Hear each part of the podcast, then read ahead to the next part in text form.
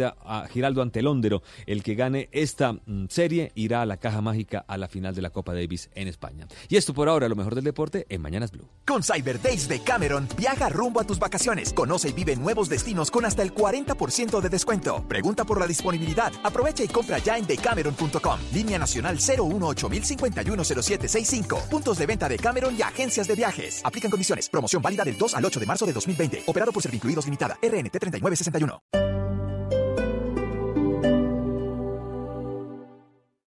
Esta es Blue Radio. Sintonice Blue Radio en 89.9 FM y grábelo desde ya en su memoria y en la memoria de su radio. Blue Radio, la nueva alternativa. Todos los sábados a la una de la tarde en Blue Radio lo ubicamos en la noticia. Gracias por acompañarnos en el radar. Estamos analizando. El radar. Lo que usted quiere saber de lo que está pasando. Descubra con Ricardo Ospina y un amplio equipo de periodistas el origen de las noticias. Los más importantes de la semana aquí en Blue Radio y Blue Radio. El radar. Todos los sábados a la una de la tarde en Blue Radio. La nueva alternativa. Conecta tu negocio a la fibra óptica de ETV y recibe internet de 60 megas, telefonía local ilimitada, ciberseguridad y soporte hasta para 7 dispositivos. Cómpralo hoy mismo y obtén el 50% de descuento por 4 meses. Llama ya al 377-7777 o ingresa a etv.com. ETV. Aplican términos y condiciones en etv.com slash. Acompañar tu Saltín Noel con tu dulce favorito ya es una tradición. Por eso te presentamos las nuevas Saltín Noel Dulce Tradición crocantes, deliciosas mmm, y con un toque azucarado. Saltín Noel, contigo siempre. Este fin de semana en, en Blue Jeans, el sábado hablaremos sobre cómo el calentamiento global podría liberar 33 tipos de virus congelados durante 15.000 años. El domingo, la investigación que advierte que vegetarianos y veganos son más propensos a los accidentes cerebrovasculares. Y no se pierda toda la música y el entretenimiento en En Blue Jeans de Blue Radio. En Blue Jeans, todo este fin de semana por Blue Radio y BlueRadio.com, la nueva alternativa. El fin de semana es para estar en Blue ¿Eres bilingüe y estás listo para iniciar tu carrera trabajando en Amazon? Aplica ahora en amazon.jobs Colombia y empieza a construir tu futuro con nosotros. Desacostúmbrate a contar gigas. Pásate a Tigo a un plan de 75 mil pesos para estar conectado siempre y obtén 2 por 1 en celulares. Compra un Huawei P30 Lite con 0% de interés en 24 cuotas mensuales de 41,700 pesos y recibe gratis un Huawei Y5 2018. Visita una tienda Tigo. Aplican términos y condiciones. Más información en tigo.co. Hay gente que siempre quiere más. Más. ¡Qué golazo! Mucho más. ¡Qué golazo! Para ellos, esta semana es futbolera. El sábado, 11 Caldas América, Medellín Millonarios, Bucaramanga Junior. El domingo, Santa Fe Nacional. Para los que siempre quieren más. Más. Blue Radio, la nueva alternativa.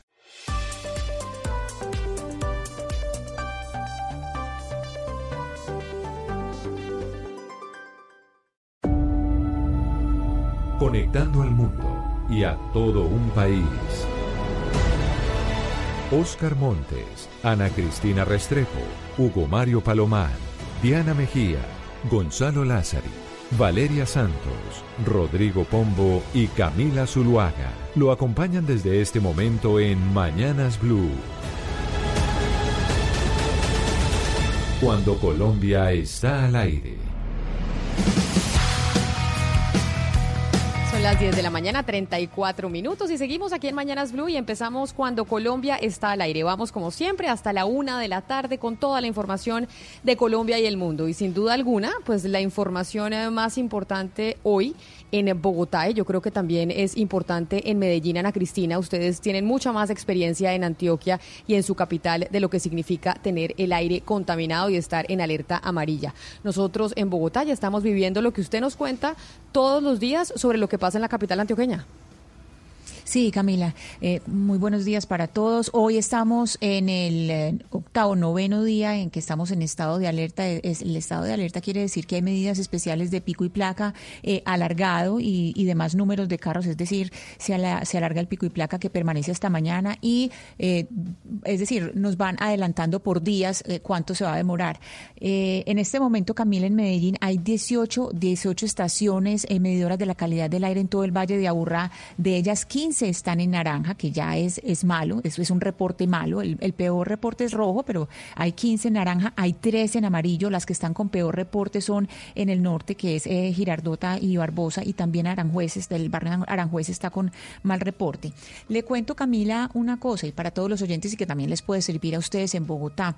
Resulta que eh, el doctor Andrés Pareja, que es el director científico de la unidad de toxicidad in vitro de la Universidad CES de Medellín, pues él explica que en Medellín lo que inciden eh, son tres factores en esencia, que es uno, las fuentes de emisión, que son eh, fijas y móviles, la mayoría del 82% son móviles, segundo, la geografía, que somos como una bateíta, como una coca, y tercero, y que es el que está predominando ahora, Camila, que es el clima, la meteorología. Entonces dice que en este momento pues hay menor dinámica de viento, se presentan nubosidades alrededor del Valle de Aburrá y por eso todas esas emisiones que tienen esas fuentes móviles y fijas se quedan, no se mueven. Entonces en este momento, Camila, no vemos el cielo. Usted sale de, de su casa en Medellín y no puede ver el cielo. Aquí, aquí nos dan unas recomendaciones que son importantes para todos, eh, estas recomendaciones que da el doctor Pareja, y es, pues primero, usar métodos alternativos de, de, de movilidad, es decir, eh, salir eh, a caminar o usar transporte público o bicicleta, pero cuidados en la casa, cuidar eh, la piel, los ojos y las vías respiratorias. Él dice, inclusive los hombres, no solo las mujeres, hacerse limpieza de piel en las noches, limpiarse un poco las, las vías, las vías nasales, las vías respiratorias con suero salino, con eh, sí, Ana Cristina, y, y, y, y las gotas recomienda, en los ojos. ¿Por qué recomienda este doctor que uno se limpie la piel? Yo creo que es una práctica que tenemos nosotras las mujeres porque ya estamos acostumbradas no. desde siempre a lavarnos y a limpiarnos muy bien la cara por la noche. Pero eso que tiene, uno como que cree que es un ritual de belleza, pero ¿por qué es un ritual de salud? No, porque él mismo dice que todas estas, eh, esta serie de, contaminantes que están en el aire y que no vemos, que, que simplemente eh, observamos por, por las alertas que nos, que nos dicen en los medios de comunicación o, vemos por el cielo, eso empieza a sentarse en los poros. Y él dice, te, ya eh, los hombres también como las mujeres tienen que tener una, un ritual de en las noches limpiarse la piel porque la piel empieza a acumular, los poros empiezan a acumular toda esa, eh, toda esa impureza del aire y también se empieza a afectar. Lo mismo esto de las de las gotas en, los ojos y en la nariz, pues las lágrimas naturales y, el suerito eh, eh, para eh, limpiarse un poco las, las vías respiratorias, que son pues cuidados en casa, Camila, que es eh, fácil hacerlo y que eso también pues eh, ayuda a cuidarnos un poco la salud, porque recordemos pues que esencialmente lo que pasa con lo que está sucediendo con la calidad del aire es que se aumentan no solamente las, las enfermedades respiratorias, que es de lo que sabemos por los sistemas de salud, sino también enfermedades derma dermatológicas. Hugo Mario, ¿usted se limpia la cara por las noches? ¿Usted tiene esa costumbre de tener el ritual de lavarse la cara, echarse crema y limpiarse muy bien? No, crema no, Camila, pero sí me ducho todas las noches antes de la de, del ah, descanso, pero, de dormir. Pero, bueno, pero usted porque en vive caliente y uno uno acostumbra eso a hacer le iba eso, a decir. ¿no? Usted, Sí, sí. usted porque vive en tierra caliente, por eso se baña de noche. Pero usted normalmente si estuviera en Bogotá se lava la cara y se limpia la cara de noche antes de acostarse a dormir.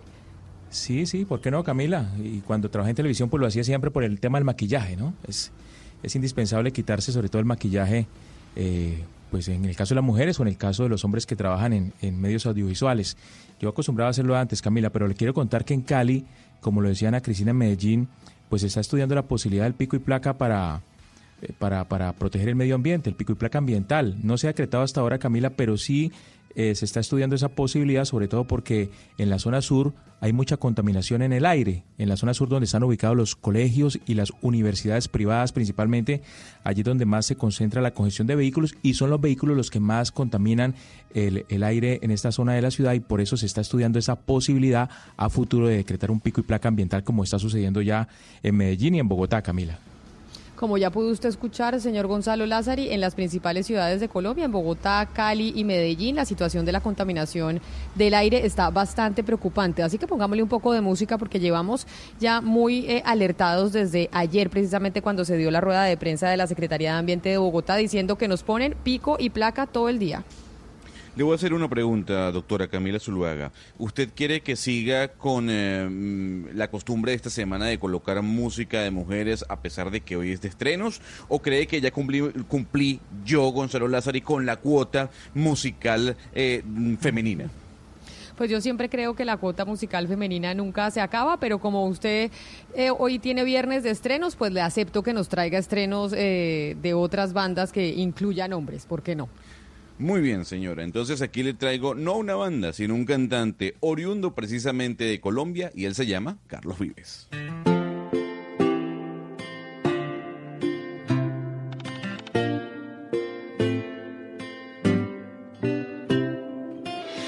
Hoy te miro y me pongo a pensar si el destino existe en realidad y somos dos almas que se buscan donde quiera que el amor te llama y hay que estar. Y es mejor no dejarlo escapar porque lo que es tuyo está esperándote allá afuera.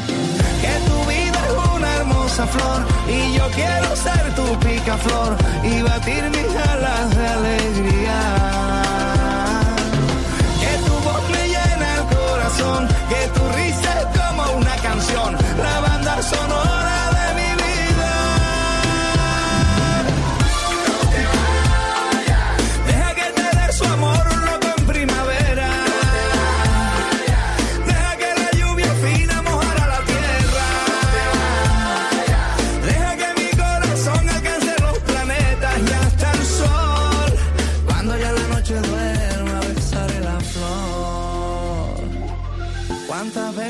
ya que se habla de mujeres y de que ya cumplió su cuota de la mujer, esta canción de Carlos Vives está maravillosa y qué bueno que nos lo ponga de estreno. Pero Valeria, este fin de semana, ¿qué va a pasar en México cuando el domingo va a ser eh, pues la marcha multitudinaria de las mujeres por el Día de la Mujer, pero sobre todo este año mucho más significativa que en los otros años por cuenta de los feminicidios que se están agravando en ese país, pero además con la planificación del paro de las mujeres el lunes. ¿Cuánta gente se espera este domingo? Pero sobre todo con el tema del coronavirus que está pues moviéndose por todo el mundo. ¿Valeria? Vale, Valeria se me fue, se me fue. Pero Ana Cristina, es que este fin de semana hay marchas multitudinarias eh, de mujeres, sobre todo, pues principalmente en España, donde siempre la marcha es eh, muy concurrida, pero en México se espera que la cosa sea mucho más. Pero yo no sé si ha habido algún tipo de llamado por cuenta del coronavirus a que no vaya a haber este tipo de marchas porque congregan mucha gente y eso pues es un foco para que se contagien las enfermedades. Pues Camila, eh, los llamados que yo eh, he visto es, claro, el 8 de marzo, que siempre se ha celebrado el Día de la Mujer, eh, lo que están llamando es a que se celebre el lunes, a que se haga la conmemoración el lunes. No podemos hablar de celebración, sino de conmemoración, de, conme- de conmemoración para el lunes, porque eh, pues el ma- se supone pues que eh, siempre lo que se hace es eh, una especie de, de manifestación pública o de marcha y como se está eh, va a caer un domingo, pues lo que se hace es pasarlo para el lunes. Lo que sí es cierto es que en algunas administraciones de algunas ciudades han tomado precauciones. ¿Por qué? Porque se para el coronavirus lo que han dicho es que a partir de cierto número de personas ya se eleva el riesgo, así sea en lugares abiertos, no importa, porque a uno le han llamado mucho la atención ese de o lo que llaman la atención las autoridades es de lugares cerrados eh, como aviones o confinamientos, pero no, aquí inclusive cuando hay eh, lugares eh, abiertos donde hay eh, grandes cantidades de personas, pues eh, lo que están pidiendo es que esas marchas pues tengan eh, un nivel de precaución. Y esto teniendo en cuenta Camila lo que ha pasado con los pasados, eh, lo que ha sucedido con los pasados partidos de fútbol, que ya vimos lo que ha sucedido en Europa cuando hay esta cantidad de personas metidas en un estadio eh, que puede ser una, una asociación, eh, pues es decir, podemos asociar lo que pasa en un estadio a lo que pasa en una propuesta, en una protesta o en una marcha, que son muchas personas eh, juntas y está ese riesgo vigente. Camila, y es que qué pena, ya volví, lo que pasa es que tuve un tema de, conexión acá en México. Pero mire, para el 8 de marzo, este domingo, se espera una marcha multitudinaria en la Ciudad de México y en todas las ciudades grandes del país, eh, como protestan contra los feminicidios. Hay que recordar a los oyentes que en México hay 10 feminicidios al día. Pero lo importante va a ocurrir el 9, que es un día laboral y que es el lunes, donde se espera que el paro de mujeres, donde, donde digamos, eh, la, la, invitación es que las feministas invitan a que no haya ni una sola mujer en las calles, ni una mujer en los trabajos, ni en las escuelas, ni en los supermercados, ni comprando nada. Es decir, que la economía el, eh, y, México en total sienta que es, significa vivir con una ausencia total de mujeres. Por ejemplo, mi hija no va al colegio, eh, aquí en, pues en la casa no trabaja, en la oficina de mi esposo no trabaja ninguna mujer, y esto se va a sentir no solamente en la economía, sino en la estructura y en las relaciones sociales de las mujeres, Camila pues vamos a ver qué termina de pasar y cómo es el impacto, qué tan alto es el impacto para que se empiecen a dar cuenta, por lo menos en México, de la importancia de las mujeres dentro de la economía, porque este fin de semana tenemos eh, la conmemoración, como dicen a Cristina, del Día Internacional de la Mujer. Pero esta semana empezamos con una denuncia que nos trajo nuestra compañera Diana Mejía sobre la situación que se estaba viviendo en un colegio público de Bucaramanga. Y es momento de saber qué pasó, qué pasó con esa denuncia.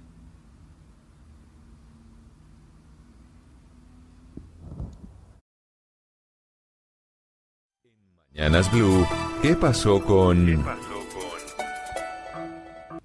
Bueno, Diana, Empezamos esta semana con esa denuncia muy delicada que incluso hizo que las autoridades finalmente, después de cuatro años, fueran a Bucaramanga, la capital del departamento de Santander, a ponerle atención a una escuela pública de más de mil estudiantes que venían denunciando que por lo menos diez profesores estaban acosando sexualmente a los, a los estudiantes de esa institución.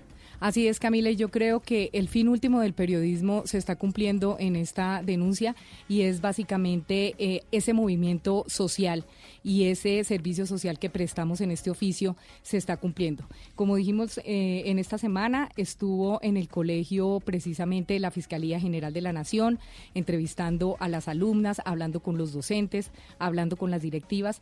También estuvo la gobernación de Santander, estuvieron las autoridades locales y también estuvo Camila y que lo sabíamos ya, pero queríamos el, el, tener el audio de esta persona y es María Juliana Ruiz, la primera dama de este país, estuvo en el colegio hablando con las niñas y dándoles un mensaje, Camila, que es bueno que la gente lo escuche. Y aunque muchos digamos y muchos pensemos que la primera dama solamente fue cuando escuchó esta denuncia en medios, pues sí, fue cuando escuchó esta denuncia en medios y precisamente por eso se hizo esta denuncia en medios, para que se movilizaran las autoridades y que después de cuatro años de denuncias de padres de familias y de las mismas alumnas, algo pasara.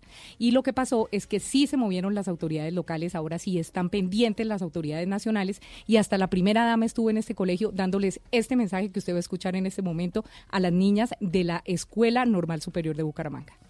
Una víctima no está obligada a esconderse una víctima no está obligada a sentirse rechazada o a sentirse parte de la agresión. Hoy lo que queremos dejar también claro es que hay muchas rutas para activar una alarma para que desde los distintos escenarios empiecen a poner en marcha todas las estrategias, los programas y las acciones para prevenir que un abuso se perpetúe, para prevenir que un abuso se consume o para reparar el daño en la medida en que sea posible, físico o emocional, del cual hayan sido víctimas para reparar el daño. Y creo que esto es importante, Camila y oyentes, básicamente porque lo que pretendemos nosotros desde acá es dar la voz de alerta, es que las autoridades se concienticen que algo está pasando con los niños de nuestro país, que no solamente pasa en este colegio público, que pasa en muchos colegios y universidades del país, públicas o privadas, y que tenemos que hacer algo, y que algo se tiene que hacer, y que por lo menos estos 10 profesores de Bucaramanga ya tienen una sanción social así las autoridades no, no conduzcan a nada con esto, así no haya un fallo, así no haya un juicio, el juicio moral y social ya está. Y yo creo que ese es el fin último de, de nuestro oficio, dar un juicio social para que algo pase y que estas niñas no tengan miedo de denunciar y que sigan denunciando y que esto no se repita. Pues felicitaciones, Diana, y si es así, así es. Si no hubiera sido por los medios de comunicación en este caso, pues las autoridades se demoran tal vez otros cuatro años en llegar a este colegio y tomar medidas con eh, los profesores. Son las 10 de la mañana, 49 minutos. Vamos a hacer una pausa, pero cuando regresemos para que se prepare señor Oscar Montes en Barranquilla, para, usted, para que ahora usted nos cuente el lío de lo que está pasando con la luz, porque parece ser que siempre se acusaba a aquellos eh, ciudadanos de escasos recursos de robarse la energía en la costa y resulta que es que no eran solo los ciudadanos de bajos recursos, sino también los eh, empresarios. Ya después de la pausa nos cuenta usted qué es lo que está pasando allá en eh, la costa caribe y con eh, la energía de Electricaribe. Colombia está al aire. Estamos buscando a esos titanes que protegen nuestros ecosistemas a través de iniciativas basadas en el reciclaje, la reutilización y la reducción de materias primas. Si tienes un emprendimiento social que le está cambiando la vida a los colombianos a través de la sostenibilidad y la economía circular, tú eres un titán. Nomínate ya www.titanescaracol.com. Titanes Caracol y Essentia. El país que soñamos sí existe. Colombia está al aire.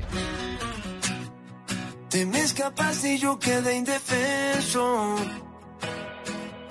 Me desarma pensar que es mi culpa que seas un recuerdo. Oh, oh, oh, oh, Solo un recuerdo, pero tan intenso.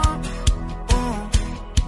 No saber si te hablábamos de cumplir cuotas eh, féminas durante esta semana, señora Valeria Santos, usted que habla de cuotas, eh, aquí ya por mi parte cumplí. Y es momento de dar la oportunidad también a los hombres que hoy lanzan canciones. Y Morat, otros colombianos, publican en plataformas un nuevo sencillo, un sencillo además que está gustando mucho, se llama No Termino y así suena. Siguen esperando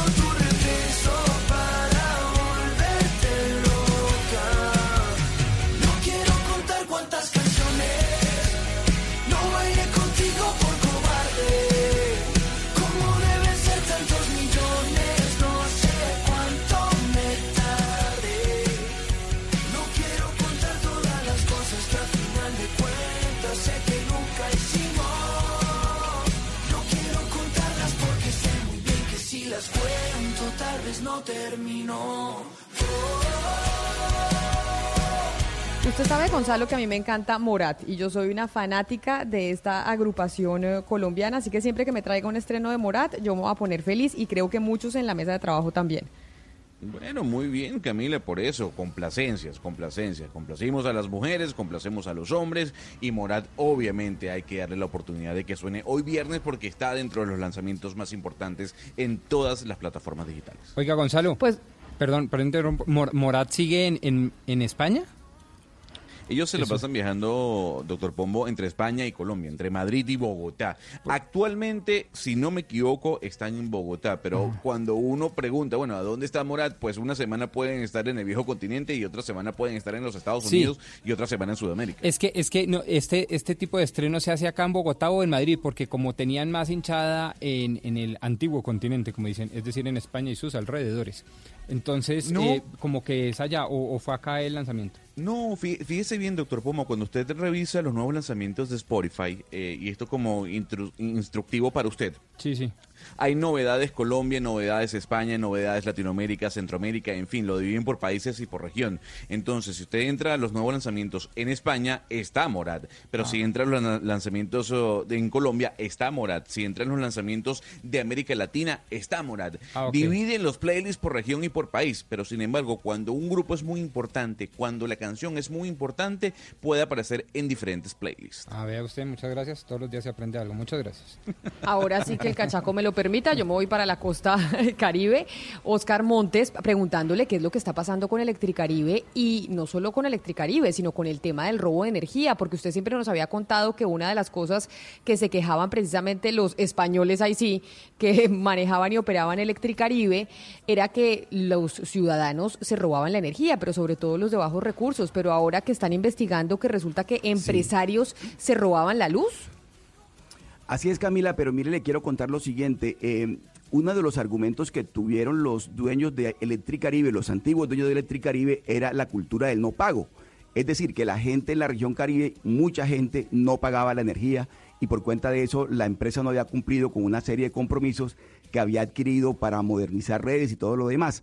Pero resulta, eh, Camila, que a propósito del Día de la Mujer, el Día Internacional de la Mujer, hay una mujer que está al frente de una ofensiva total y absoluta contra los ladrones de energía en la región Caribe. Se trata de la superintendente de Servicios Públicos Domiciliarios, la doctora Natasia, Natasia Avendaño. ¿Ella qué está haciendo, Camila? Está eh, persiguiendo a una serie de empresas, de empresas, de fincas, de industrias de la región Caribe que se han dedicado a robarse la energía. Ya no solamente los- la gente pobre, digamos, sino estas grandes empresas. Ya descubrió una muy grande en el Magdalena y ahora va por otras. La doctora Avendaño está al frente de esa ofensiva, Camila. Sí, y por eso la doctora Natasha Bendaño, que es la superintendente de servicios públicos, está con nosotros. Doctora Bendaño, bienvenida, gracias por acompañarnos. Buenos días, Camila, a toda la mesa de trabajo y a todos los oyentes.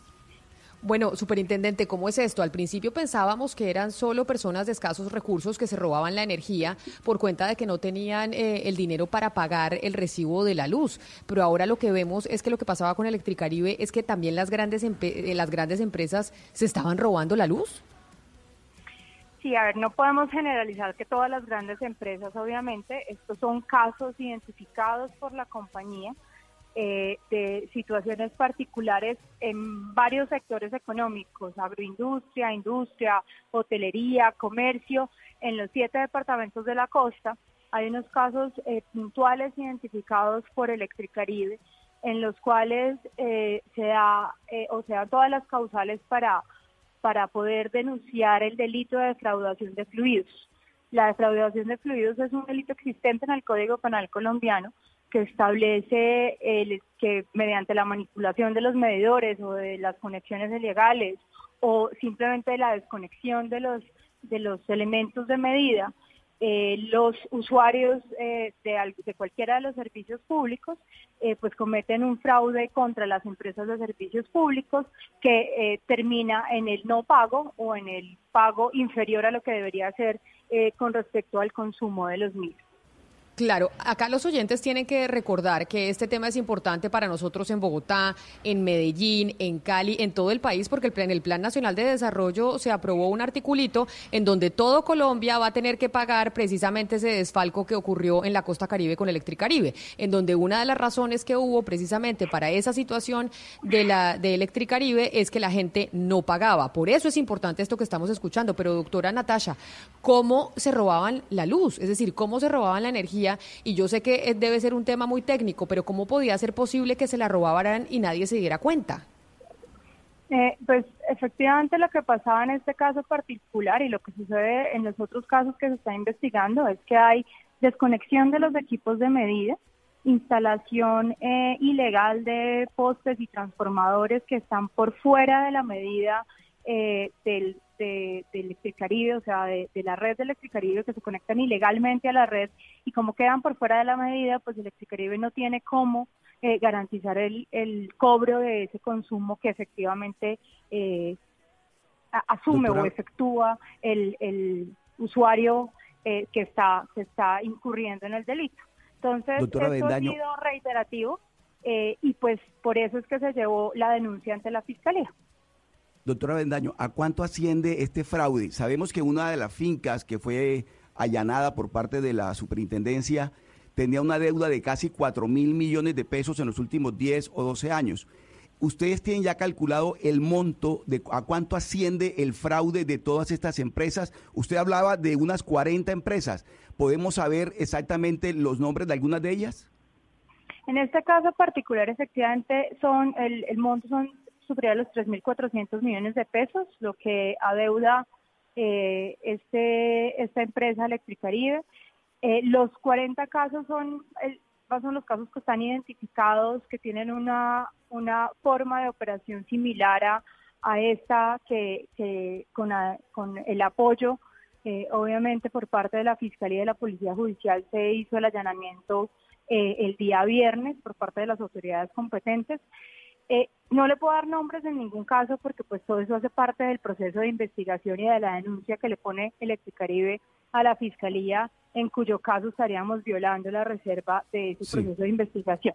Entonces no Doctora podemos Bendaño, hablar de pero, nombres. pero, pero podríamos saber a cuánto asciende o ascendería el fraude en su totalidad, es decir, esas 40 empresas, si tenemos el caso de que una de ellas está casi eh, en 4 mil millones de pesos en el robo de la energía, ustedes en la superintendencia tienen un cálculo de más o menos a cuánto ascendería el total del fraude? Eso más que ser un cálculo de la superintendencia es un cálculo de la empresa. que la empresa es a la que le están robando la energía. Eso podría superar los 60, 70 mil millones de pesos solamente en los casos identificados y que ya tienen un proceso de investigación adelantado. Eso puede ser mucho más, pues porque eh, e- e- efectivamente puede haber mucho más casos de fraude como estos eh, que todavía están en proceso de identificación por parte de la compañía. Señora superintendente, eh, son cifras realmente alarmantes y de entrada le digo que la felicite porque entre mejor le vaya usted, mejor nos va a todos los colombianos, como lo decía ahorita Camila Zuluaga. Sin embargo, tengo una duda casi que muy jurídica. ¿Usted no le da susto que con todas estas acciones los españoles que salieron más o menos de huida del país y que le interpusieron una multimillonaria demanda a Colombia, le digan, ve, yo tenía la razón, mire que si estos colombianos de los siete departamentos de la costa caribe me estaban robando una cantidad de plata sin que nada hicieran las autoridades colombianas. Pombo, esa es la misma inquietud que yo tenía, porque uno de los pleitos más millonarios que tenemos hoy como Estado colombiano, como colombianos, internacional contra una empresa extranjera, es esa empresa Claro. española que manejaba Electricaribe. Y ellos, uno de los argumentos que plantean es que les tocó irse, no pudieron hacer las inversiones porque el negocio no era rentable ya que la gente no pagaba. Así es. Así es, 1.600 millones de dólares, tengo entendido que es la cuantía, las pretensiones de la cuantía de la demanda. Superintendente. Los temas de la demanda que tiene efectivamente Naturgy eh, en este momento, antes Gas Natural Unión Fenosa contra el Estado colombiano, son competencia única y exclusivamente de la Agencia de Defensa Jurídica. Eh, y eso no quiere decir que nosotros desde la superintendencia no podamos o no debamos más bien eh, seguir emprendiendo todas las acciones, no solamente para garantizar la prestación del servicio en el corto plazo mientras eh, se mantenga el proceso de intervención Electricaribe, así como de garantizar las condiciones del proceso de solución que se está adelantando en este momento y como todas las acciones necesarias, no solamente para garantizar eh, que se restablecen los derechos de las, de las empresas de servicios públicos a que no se les roben eh, los servicios que prestan, en el caso de Electricaribe, sino de todos. Este fue un inicio, un proceso que eh, se viene adelantando en conjunto con la Fiscalía eh, y con la Policía Judicial para lograr eh, garantizar que cualquier empresa de servicios públicos que tenga una denuncia y un caso montado en el cual eh, puede demostrar que ha habido defraudación de fluidos, pues las autoridades puedan acompañar y garantizar que se restablecen esos derechos de las empresas de servicios públicos. Superintendente, recordémosle a los oyentes cuánto fue que se aprobó en el Plan Nacional de Desarrollo y por cuánto tiempo es que todos los colombianos vamos a tener eh, que pagar un porcentaje más en nuestra factura de la luz precisamente para suplir ese hueco que hay o que se dejó en Electricaribe. Bueno, yo quiero aclarar una cosa antes de responder la pregunta puntual y es, eh, los cuatro pesos por kilovatio aprobados en el Plan Nacional de Desarrollo no van a Electricaribe directamente. Esos cuatro pesos por kilovatio aprobados van a fortalecer el Fondo Empresarial de la Superintendencia de Servicios Públicos, que es el fondo que garantiza que haya recursos para poder apoyar a las empresas en toma de posesión que tienen problemas con el servicio de prestación de energía eléctrica. Entonces, Superintendente, en este pero, caso- pero eso, eso no se habría aprobado si no tuviéramos este hueco de Electricaribe. Es decir, todo surgió por cuenta de esto que estamos hablando. No habríamos tenido que todos los colombianos financiar con cuatro pesos por kilovatio consumido si no hubiéramos tenido este problema con Electricaribe. Claro que no va directamente a esa empresa, va al Estado y la superintendencia lo distribuye, pero fue por cuenta de este lío. Pero insisto, no es solamente para Electricaribe. Hay otras empresas intervenidas que tienen problemas de servicio de energía eléctrica y eso me parece importante aclarar. Eh, efectivamente son cuatro pesos por kilovatio que deben pagar eh, los estratos 4, 5, 6 y los usuarios comerciales, industriales y no regulados y que va, eh, tal cual está aprobado en el Plan Nacional de Desarrollo, hasta el año 2022. Pero entonces, eh, superintendente, ¿cuándo vamos a conocer el nombre de las empresas que se estaban robando la luz? ¿Cuándo vamos a conocer? Yo sé que ustedes están adelantando las investigaciones y pues como decía el doctor Pombo, pues qué bueno que de una vez sepamos quiénes estaban delinquiendo y se estaban robando la energía que al final vamos a terminar pagando todos. Pero ¿cuándo usted va a dar a conocer o cuándo sabremos quiénes eran esas empresas y quiénes, estaba, quiénes estaban detrás de esta mafia? En la medida en la que se vayan adelantando las investigaciones y se vayan aprobando los procedimientos por parte de las autoridades competentes, así como pasó en este caso, Posterior al operativo y posterior a que se eh, legalizó el procedimiento de, allanamiento al predio por parte de la Fiscalía y de la Policía Judicial, se podrá ir sabiendo eh, eh, esos nombres. Antes de eso es imposible porque hace parte del proceso de reserva y además pues, porque es competencia de otras autoridades eh, como son la, Fiscalía y la Policía, poder determinar las acciones que se va a tomar contra esas, eh, esos defraudadores de energía. Superintendente, quizás una última pregunta. ¿Qué se sabe de los futuros operadores de, de Electricaribe? Es decir, de, los, de, la, de la subasta que está programada para, creo que para el 30 de marzo. ¿En qué estado se encuentra eso? El 20, de, marzo, se llevará a cabo las subastas, las tres subastas por el mercado completo y por los segmentos Caribe Mar y Caribe Sol. Eh, el cronograma como quedó establecido en la última adenda es ese. Eh, eh, hubo una solicitud de aplazamiento por varios de los interesados eh, para realizar la subasta el 20. Seguimos en el cronograma y pues esperamos que ese día podamos eh, anunciarle no solamente al Caribe colombiano, sino a todo el país los nuevos o el nuevo operador de servicio de energía eléctrica en la costa caribe. Pues doctora Natasha Avendaño, superintendente de Servicios Públicos Domiciliarios, mil gracias por habernos atendido. Ojalá pues estas investigaciones terminen en buen puerto y logremos o logre ustedes de la superintendencia pues acabar con esta gente que se roba la energía que terminamos pagando todos. Mil gracias por habernos atendido. Muchas gracias a ustedes y un feliz eh, fin de semana. Un feliz fin de semana para usted también. Son las 11 de la mañana, 5 minutos. Y mire, Pombo, la doctora Bendaño, yo creería que es una de las mejores funcionarias que tiene el gobierno del presidente Duque en la Superintendencia de Servicios Públicos. Y por eso, como tenemos una funcionaria mujer y este fin de semana se conmemora el Día Internacional de la Mujer, le voy a poner una canción nueva, un estreno de Julieta Venegas, esta artista mexicana tan conocida alrededor del mundo, que hoy lanza su canción Mujeres.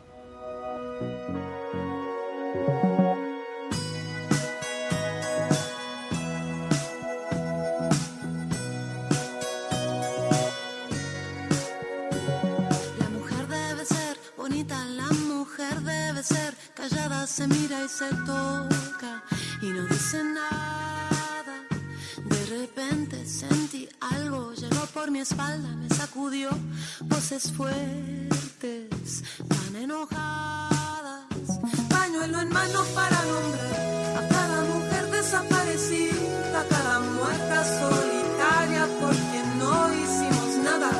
Puño en alto, esto no va más, no callaremos y aquí presente vamos ya.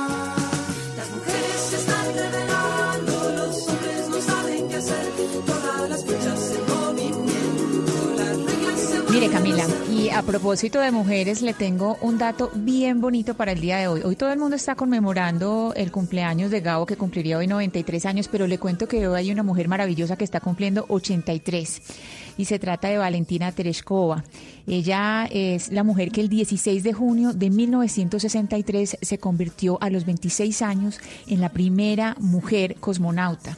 Ella eh, lo hizo dos años después del primer hombre que fue eh, Yuri Gagarin, que fue el, primer hombre que, pues, que salió al espacio. Le cuento que Valentina Tereshkova estuvo tres días alrededor dando vueltas en la Tierra, lo hizo 48 veces. Eh, por supuesto, uno solamente de oír eso dice, debió vomitar horrible y efectivamente, ella cuando se devolvió dijo que no hizo sino vomitar en ese viaje. Eh, ella se la fue escogida entre más de 400 personas y la escogieron porque era muy buena paracaidista y precisamente cuando ella se, se lanzó de la nave Vostok 6, cuando se devolvió, cayó desde una altura de 6.000 metros y cayó en Kazajistán. Le recuerdo, Camila, a usted, a todos los oyentes, ella es un símbolo, es un símbolo eh, del comunismo, porque recordemos que en la Guerra Fría la gran conquista era el espacio y mandar gente al espacio, eh, recordemos no solamente Gagarín, después eh, también Laika, La Perra, toda, este, toda esta serie de lanzamientos al espacio era muestra de poder. Y, bueno, esta era la hija de un conductor de tractor que después murió en la guerra y de una hilandera. Una historia muy bonita, la de Valentina Tereshkova, que hoy está cumpliendo 83 años.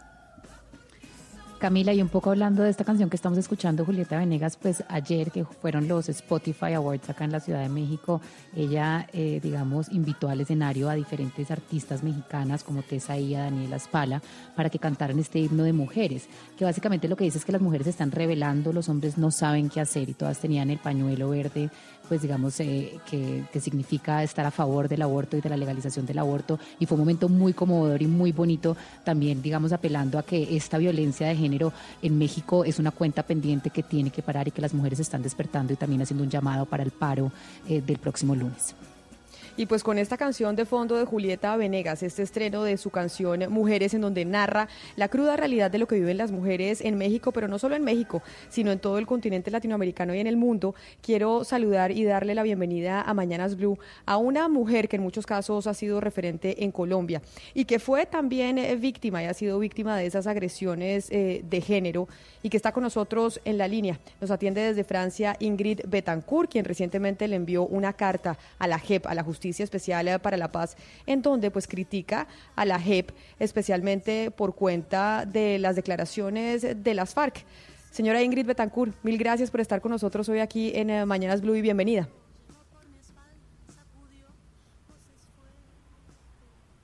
Señora Betancourt. ¿Aló? ¿Aló? Sí, la escucho. Ingrid, ¿cómo está? Bienvenida. Bien, mil gracias un, placer estar con ustedes esta mañana y un placer para nosotros eh, tenerla, sobre todo con esta canción de fondo y comentando todo lo que está pasando en el mundo con miras a, la conmemoración del Día Internacional eh, de la Mujer este domingo en el planeta. Y básicamente, eh, señora Betancur, la estamos llamando por cuenta de la carta que usted le envió a la Justicia Especial para la Paz, un poco quejándose de la posición de la JEP. Y yo, pues ya la hemos leído, muchos la han analizado, pero sí quisiera primero preguntarles por qué decidió enviar esa carta de hacerla pública y que se conociera y que se generara el debate alrededor del tema. Bueno, yo creo que se dio una circunstancia eh, un poco inusual y es que nosotros como víctimas establecimos un procedimiento con la JEP de manera a que pudiéramos em, tener acceso a las declaraciones de las FARC eh, de manera directa y esto no sucedió. Es decir, eh, mm, yo leí las declaraciones de las FARC por primera vez eh, eh, en la prensa y para mí fue realmente una sorpresa. Eh, obviamente causó muchas reacciones de, emoción y porque vuelve uno a vivir muchas cosas, pero más allá de eso, en, términos personales, sí quedó en tela de fondo la reflexión de que como víctimas que tenemos, que fuimos testigos de lo que sucedió.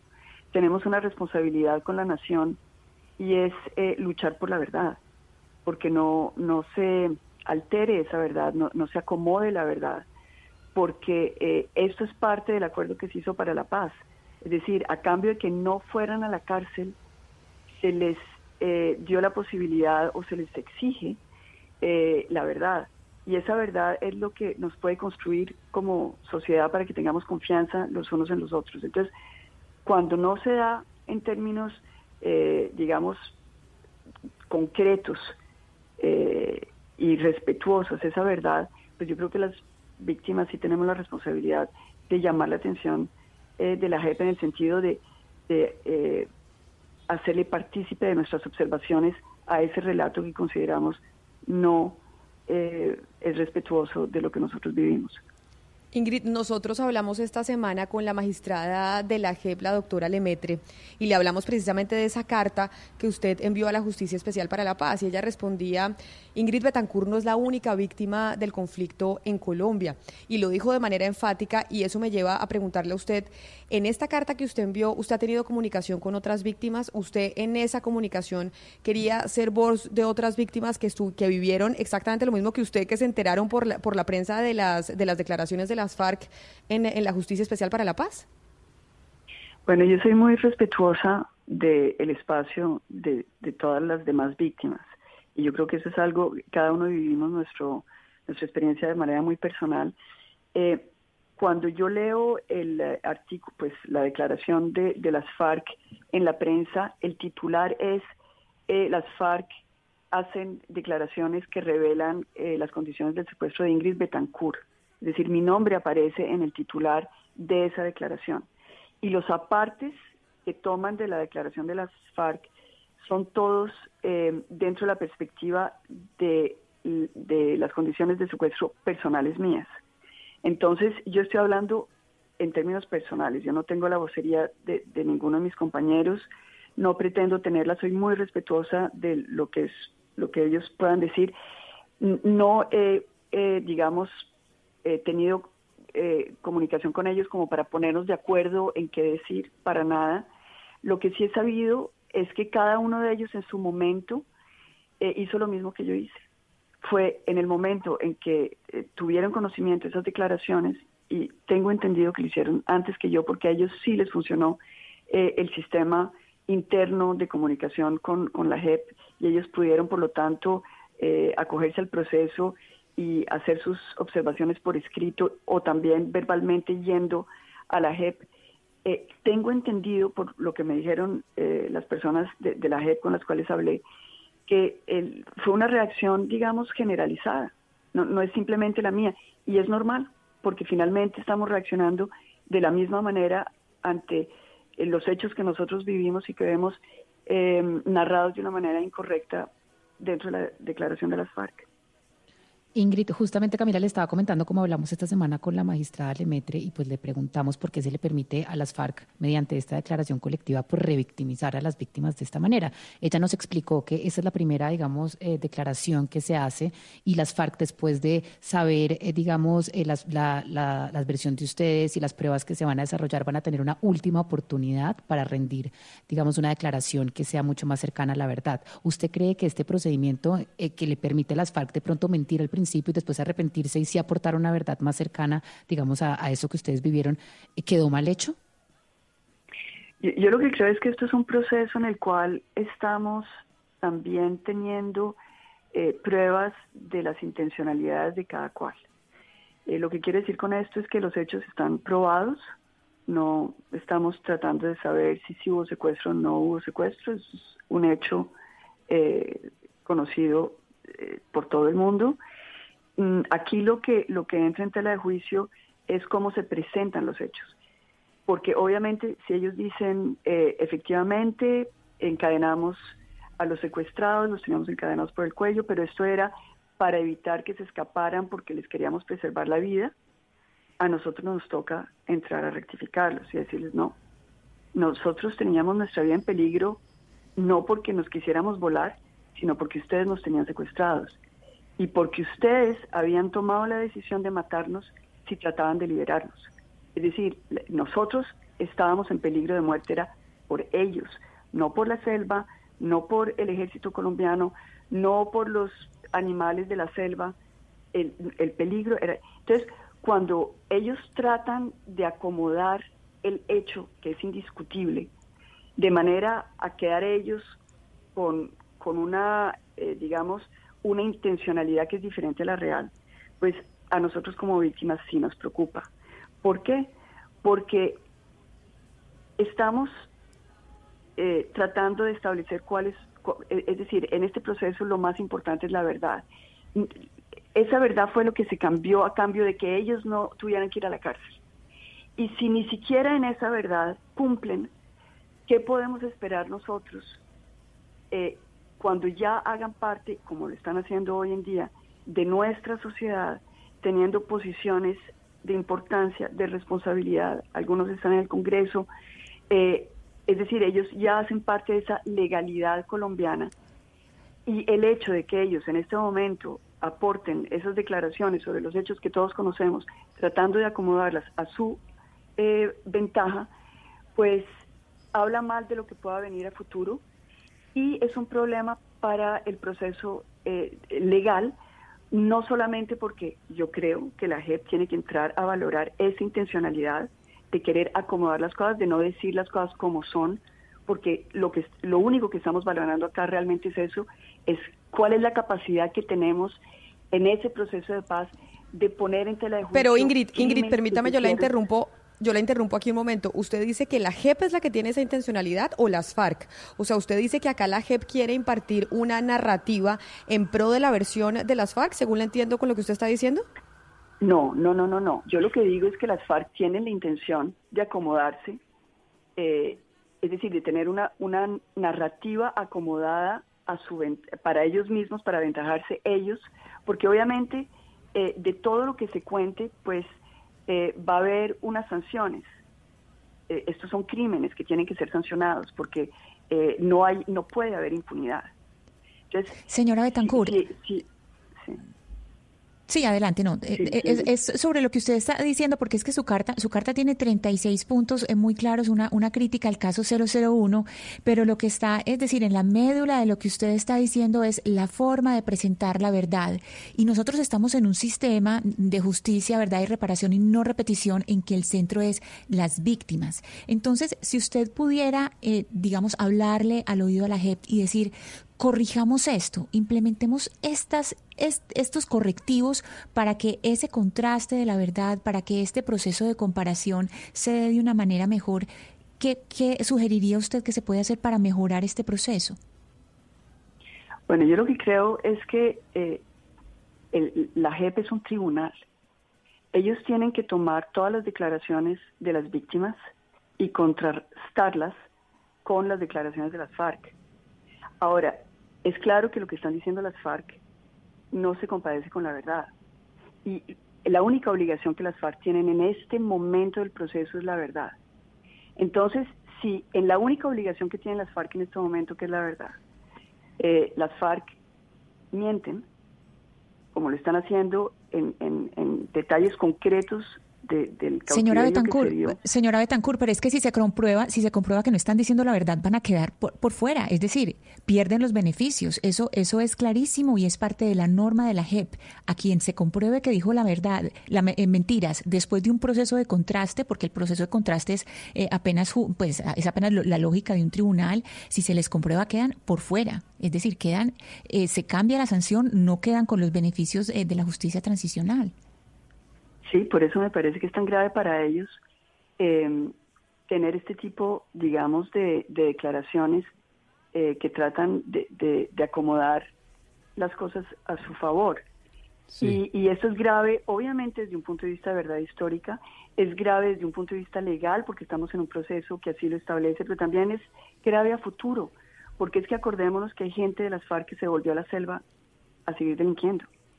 Correcto. Entonces, eh, eh, las cosas tienen que quedar muy claras también para que a futuro no abramos una compuerta de que se pueda seguir delinquiendo, en este caso en el nuestro, seguir secuestrando, para después tener una eh, versión de decir, no, es que no era un secuestro, era una retención, era un acto de guerra, pero no era un crimen. Es decir, esa es la frontera donde, donde las víctimas tenemos que señalar eh, los límites. Por supuesto, doña Ingrid. El relato de las FARC y siguiendo con el hino conductor de la entrevista, usted nos ha manifestado que el relato de las FARC no es respetuoso porque revictimiza a través de la mentira.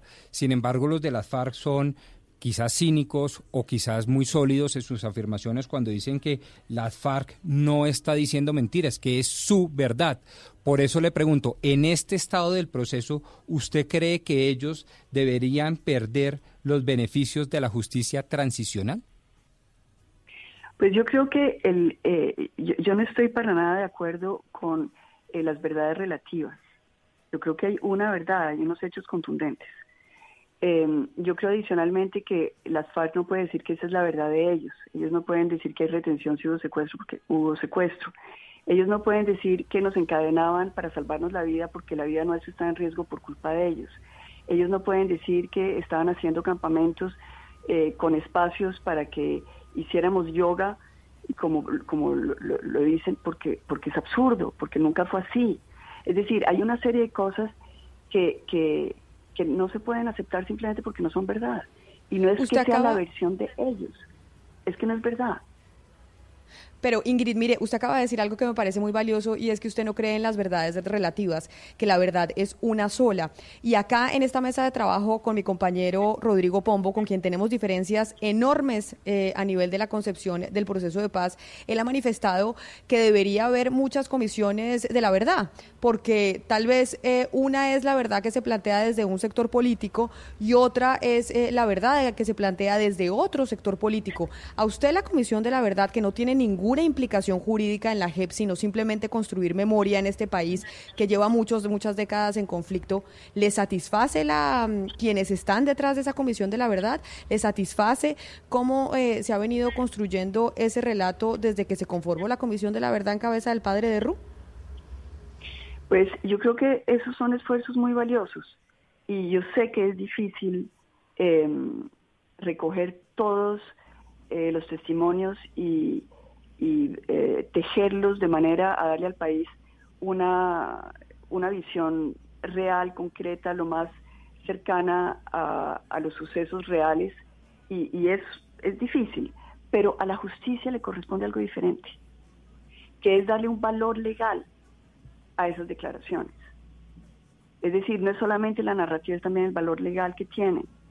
Eh, y por eso a mí me parece que es muy importante que, que, entendamos que una cosa es eh, eh, la reflexión, digamos, política, de, entender, eh, digamos, los orígenes de todo el conflicto, de poner a cada cual en su perspectiva, eso está muy bien.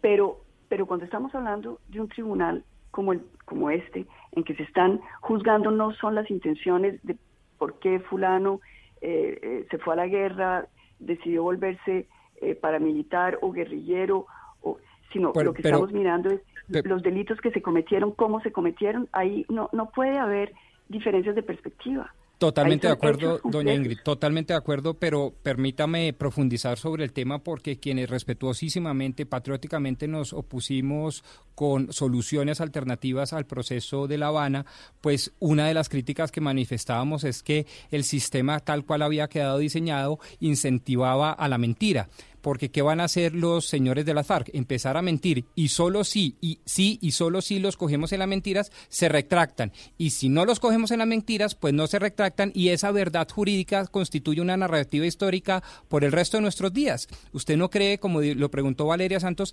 que por lo menos en ese punto sí vale la pena hacer unas, eh, unas correcciones sin decir que con esto estamos tratando de volver y hacer trizas el acuerdo de La Habana, ni más faltaba, pero que en ese punto por lo menos podemos hacer unas correcciones? Bueno, yo siempre he pensado que todo se puede mejorar, pero también lo perfecto es enemigo de lo bueno y yo creo que aquí tenemos unos instrumentos que tenemos que hacer valer. Aquí hay un proceso que ya está establecido.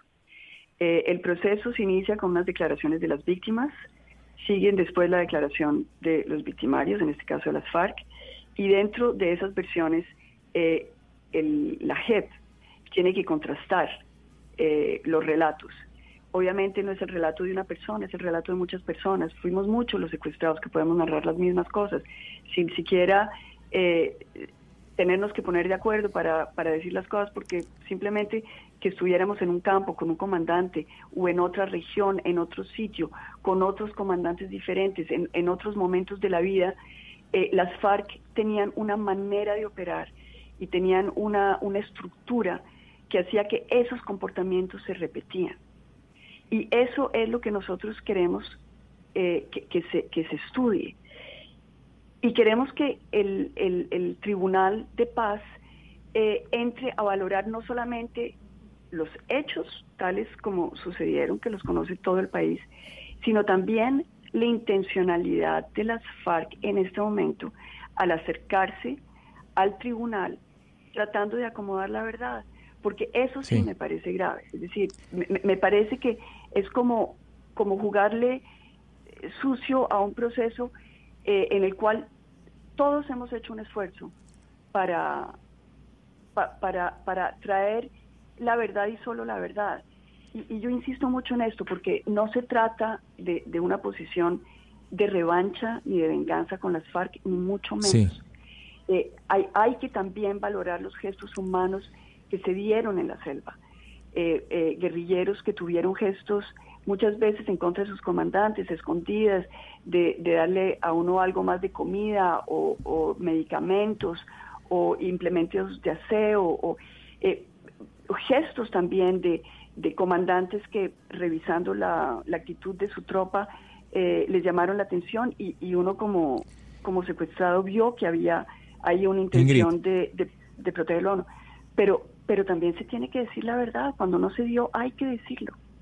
Claro, la, la, JEP, eh, Ingrid, está hoy en el ojo del huracán, no solamente por estar recibiendo estos testimonios de los jefes de las FARC, que, son considerados por algunos eh, como eh, mentiras o verdades a medias o verdades maquilladas, sino porque recientemente usted lo vio a través de los medios, pues dijo que el ataque contra la Escuela Superior de Guerra en Bogotá fue legítimo.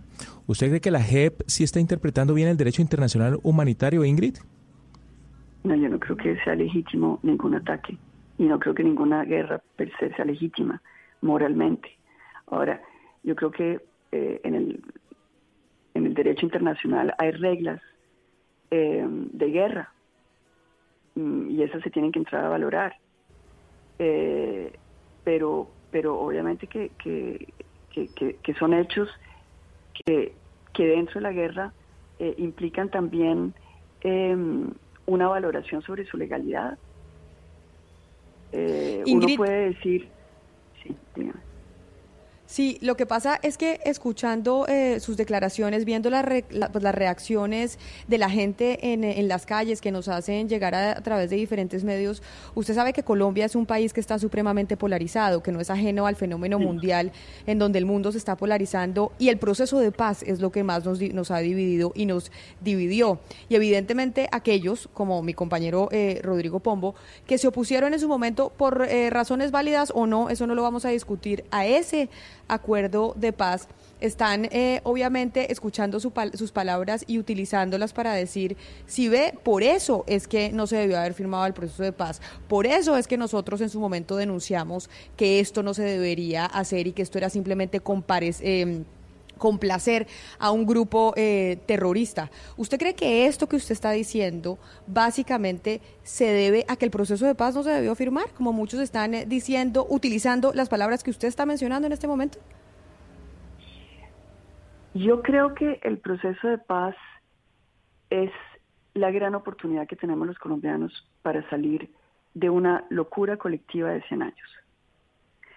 Eh, es un proceso difícil, es un proceso donde eh, cada cual perdemos mucho y ganamos poco. Eh, es, entender que no todo es como uno quisiera que fuera. Ahora, se establecieron unas reglas. Yo creo que tenemos que acogernos a esas reglas y exigirle al Tribunal de Paz que nos dé garantías de justicia. Aquí no se trata de saber si las FARC em, eh, se van a salir con la suya o no, porque si uno se pone a pensar, a ver,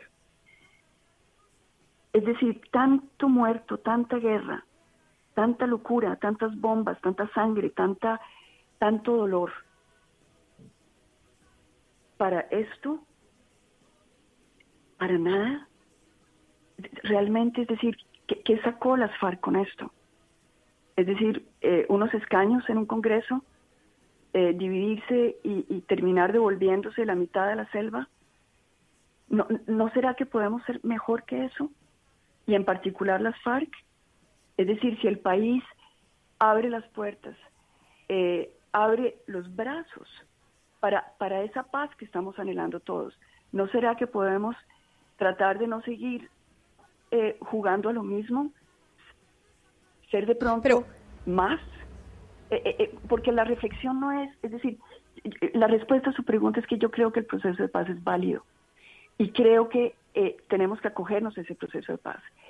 Y, y nos estamos acogiendo todos. Cuando, cuando nosotros como víctimas, y yo en particular, eh, le mandamos una carta a la JEP haciéndole las observaciones sobre lo que consideramos que dentro de lo que dijeron las FARC eh, no se compadece de la verdad. Estamos ayudando a la justicia, estamos ayudando a que la verdad eh, quede establecida, estamos ayudando a que podamos salirnos de la mentira, del odio, de la venganza, del, engaño y que podamos construir un camino juntos eh, donde, donde podamos confiar los unos en los otros. Pero también es un llamado de atención a las FARC y, y fuerte, no solamente al proceso de paz, sino a las FARC como, como actuante del proceso, como sujeto del proceso. Claro, y ahí entonces, en medio de la polarización, Ingrid, permítame preguntarle también sobre el otro lado, porque usted dice, aquí las FARC tienen que cumplir y tienen que comprometerse con la verdad, que es uno de los componentes fundamentales de ese proceso de paz y uno de los ejes principales eh, de ese acuerdo. Sin embargo, ahora me voy para el otro lado. Aquellos que defienden el proceso, que estaban del lado de que ese acuerdo se firmara entre, entre el Estado colombiano y las FARC, dicen, esto no ha sido posible, no se ha podido cumplir muchas cosas, también por cuenta de la actitud que ha tomado el Estado colombiano ahora en cabeza del presidente Iván Duque, que fue un presidente que llegó a la Casa de Nariño enalbolando las banderas en contra del proceso de paz. Y ahí quiero preguntarle yo su opinión sobre la actitud que ha tenido el gobierno del presidente Duque frente al cumplimiento de los acuerdos.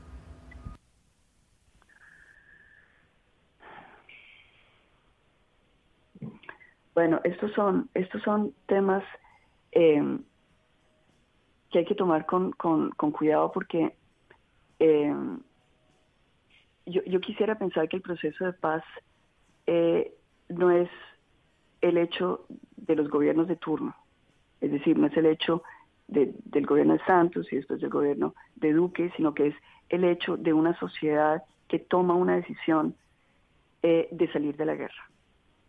Entonces, eh, también uno puede tener una visión diferente y decir, hay críticas destructivas que no sirven para nada, que no nos llevan a ningún lado, pero también hay críticas que son constructivas.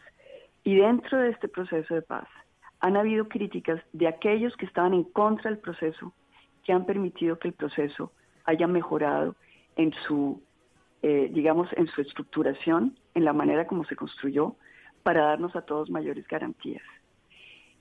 Creo que es necesario que salgamos de la polarización y yo sé que para todos nosotros es difícil. Todos tenemos dolores en el alma y todos tenemos convicciones y sentimos que, que eh, es decir, es muy difícil eh, salir de los marcos en los ideológicos, en particular en los cuales nos hemos venido eh, construyendo pero sí tenemos que hacer un esfuerzo por no dejarnos manipular por los vientos que cambian, eh, por, por, por eh, las corrientes, por las pasiones, por la moda, por lo que un día eh, es lo que está en boga y al otro día es lo que todo el mundo detesta, sino tratemos de ser lo más justos en el alma nuestra en relación con Colombia. Y pensemos, bueno, este proceso evidentemente no es perfecto, pero es nuestro proceso. Es la herramienta que tenemos los colombianos. Es la sí. que nos dimos, no tenemos más. Es la que tenemos Do que poner a funcionar. Entonces, Doctora... cada uno de nosotros deberíamos, con nuestras críticas, con nuestras observaciones, hacer que este proceso finalmente nos lleve a poder vivir en paz entre colombianos. Doctora Betancourt, le pregunto por un hecho puntual en ese propósito de construir una verdad sobre lo que significó el conflicto armado en Colombia en lo que tiene que ver con las FARC. Me refiero puntualmente, doctora Betancourt, a la declaración de alias Martín Sombra, quien recientemente dijo que él no tenía memoria, no recordaba aquellos sitios donde habían sido sepultadas algunas de las víctimas de ellos cuando lo tenían en cautiverio, cuando estaban secuestradas. ¿Usted qué piensa, doctora Ingrid, de ese tipo de declaraciones? ¿Es una manera de evadir una responsabilidad, cree usted? Bueno, ustedes saben que eh, Martín Sombra fue el comandante del campamento donde estuvimos más de un año. Entonces es una persona que yo conozco personalmente. Eh, de lo que yo conozco de Martín Sombra, eh, yo diría que es un hombre que es menos ideológico que muchos otros integrantes de las FARC. Es decir, yo creo que él llegó a las FARC por necesidad más que por convicción. Y esto es algo, es decir, que se repite mucho en, en las FARC. Em, por eso, si, si Martín Sombra dice que no se recuerda del sitio, es probable que simplemente en el desorden que pudo haber existido eh, en esa comandancia, no se haya eh, relevado en un mapa los sitios em, de donde murieron esas personas.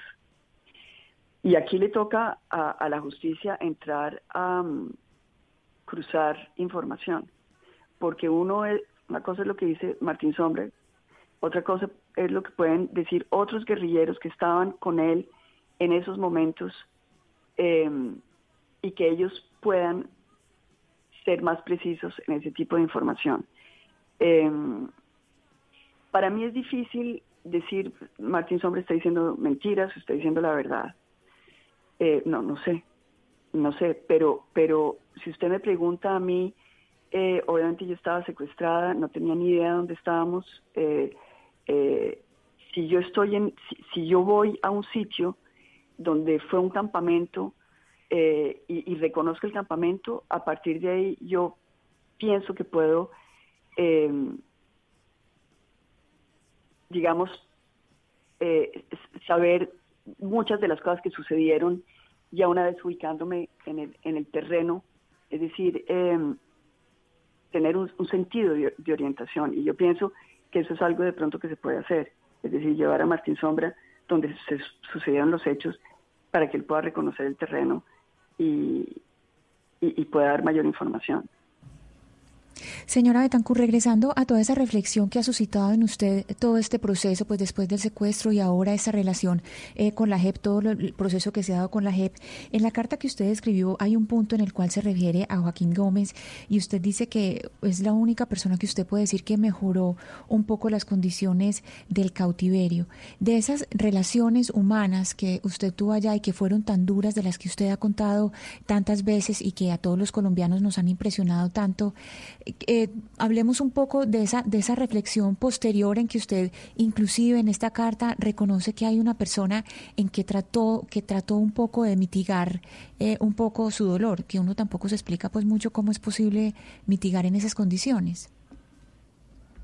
Bueno, yo creo que esto es muy importante porque em, la verdad está hecha también de, de, de esos relatos de humanidad, donde en medio de, la violencia, eh, de la arbitrariedad, de pronto se abrió una, una, una compuerta de humanidad. Yo lo vi en el, único comandante en el cual yo vi eso fue en Joaquín Gómez. Eh, otros comandantes fueron a visitar los campos de, secuestrados, eh, pero el único que realmente tuvo un interés en oírnos, en tratar de solucionar los problemas concretos que le estábamos em, eh, narrando y, realmente las críticas que teníamos a todo lo que nos estaba sucediendo y cómo se están comportando con nosotros fue, fue Joaquín Gómez y las decisiones que él tomó fueron eh, efectivas. Em, no fue el único también, pero ya no desde el punto de vista de comandantes, sino ya de guerrilleros rasos, se dieron casos eh, de muchachos y muchachas eh, que tuvieron gestos de compasión y de humanidad eh, y, que, y que de alguna manera son muy importantes para uno en esos momentos de secuestro porque es lo que le devuelve a uno como la confianza en el ser humano. Eh, y, y, por eso para mí fueron muy importantes y yo relaté muchos de esos, de esos eventos. Yo creo que de los que yo me acordé en el momento de escribir mi libro, eh, quise que eso quedara también ahí como, como testimonio de, que un gesto muy simple puede cambiar eh, a, a, una persona de, de ideas de suicidio a, a ideas de, de, esperanza.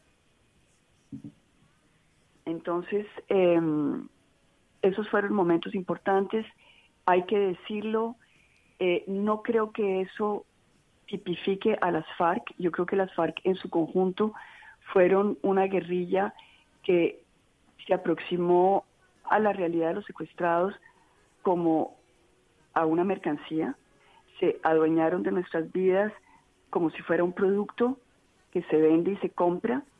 Eh, a nosotros, eh, el, para nosotros el tiempo era de la esencia y la verdad es que eh, para ellos el, el, tiempo nuestro no, no tenía ninguna ninguna importancia, tanto era así que nos decían, a mí me dijeron muchas veces, usted va a salir de acá, abuela. Y, y eso resonaba terriblemente para mí, porque yo estaba con mis niños que estaban por fuera, estaban creciendo, eran adolescentes. Eh, Ingrid, decir, mire, eran... justamente escuchándola y hablando un poco de lo que la guerra, digamos, las cicatrices que deja este secuestro en las víctimas y en usted, yo quiero preguntarle como mujer, digamos, sabemos que el secuestro tiene un efecto distinto, más profundo y además conocemos que la guerra pues utiliza el cuerpo de mujer y su condición de mujer como instrumento. Y el proceso de paz justamente tenía supuestamente un enfoque de género. Yo quiero preguntarle si en estos acercamientos que usted ha tenido con la JEP han tenido ese enfoque diferencial con usted por ser mujer y se han interesado en poder rescatar qué significa la guerra y las cicatrices de la guerra en una mujer. ¿Usted ha sentido que sí existe este enfoque de género o no? Bueno, digamos que eh, en la JEP hay muchas mujeres magistradas y eso de alguna manera me imagino que puede dar una resonancia eh, a la realidad de ser mujer en la guerra, eh, precisamente porque quien nos está oyendo son, son magistradas eh, que tienen esa sensibilidad y que pueden entender la condición femenina. Em, el, tema del, del, secuestro para la mujer, de la mujer en la guerra y aún de la mujer en las FARC es muy complejo. Y yo lo he dicho en algunas oportunidades, pero es verdad que en mi concepto, por lo que vi, por lo que viví, obviamente con mis parámetros de reflexión, que probablemente son muy diferentes a los de las FARC, eh, yo considero que era una guerrilla machista. Es decir, eh, quienes eh, ascendían eran los hombres, los, los valores eran valores masculinos, todo lo que tuviera que ver con una mujer eh, era visto como algo eh, que no tenía valor. Eh, es decir, para, para poder ser bien visto en, la guerrilla había que masculinizarse, si me entienden, había que ser fuerte, había que eh, ser capaz de mover carga, es decir, todo lo de la guerra, pero más allá de eso no se podía llorar, eh, no se podía eh, hablar de una manera que no fuera en ciertos, con un lenguaje de hombre, no se podía, es decir, había una, y, y cuando la mujer se volvía mujer, que era, digamos, durante el tiempo de descanso, por decirlo de alguna manera, entonces la mujer se volvía un objeto de uso. Eh, y, y, eso también hay que decirlo. Entonces, pues mire, Ingrid, son... son sí. sí, la escucho, la escucho para que termine lo que tenía que decir. No, que, que creo que, que, finalmente eso también está en línea de cuenta. Es decir, eh, eh, entender que eh, había para aquellas mujeres que fuimos secuestradas una doble carga, porque no era solamente el hecho de ser secuestrado, sino de ser secuestrada. Es decir, que eh, cargábamos con, eh, por ejemplo, la, la, la, suspición de que eh, se podíamos de pronto seducir a algún guerrillero para que se volara con nosotros.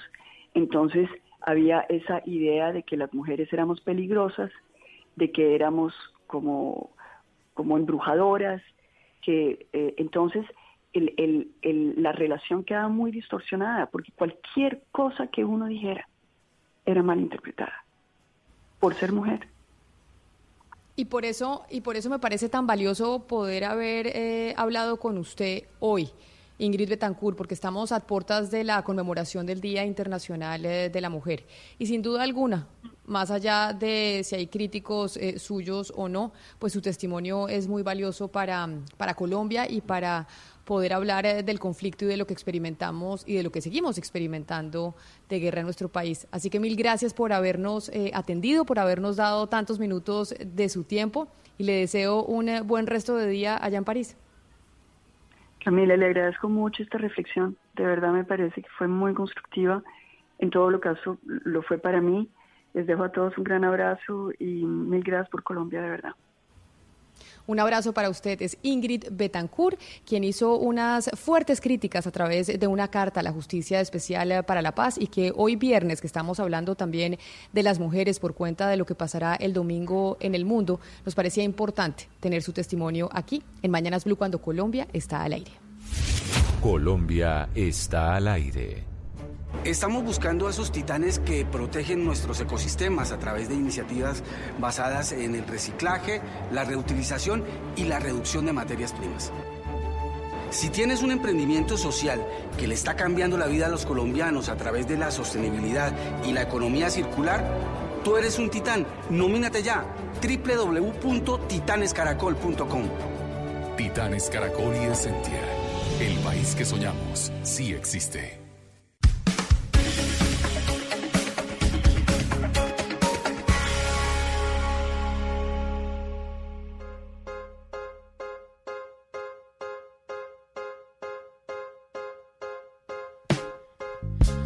Don't go changing to try and please me. You never let me down before. Mm-hmm. Don't imagine you're too familiar, and I don't see you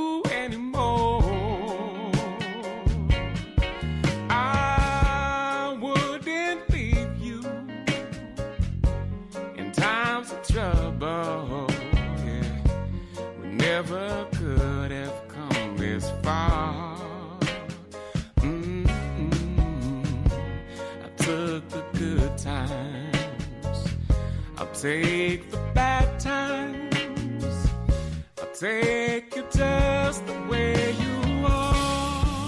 Esta, esta canción seguramente usted la ha escuchado, de mano de Billy Joel o de mano de Barry White. Pero aquí le traigo una nueva versión que sale el día de hoy en la voz de José James, quien es un cantante que le hace mucha apología al rhythm and blues, al soul, que hace muchas versiones de esos clásicos que marcaron la pauta en la música en los 70 y en los 60.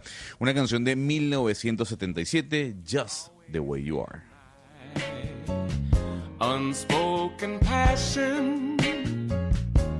Although I might not seem to care,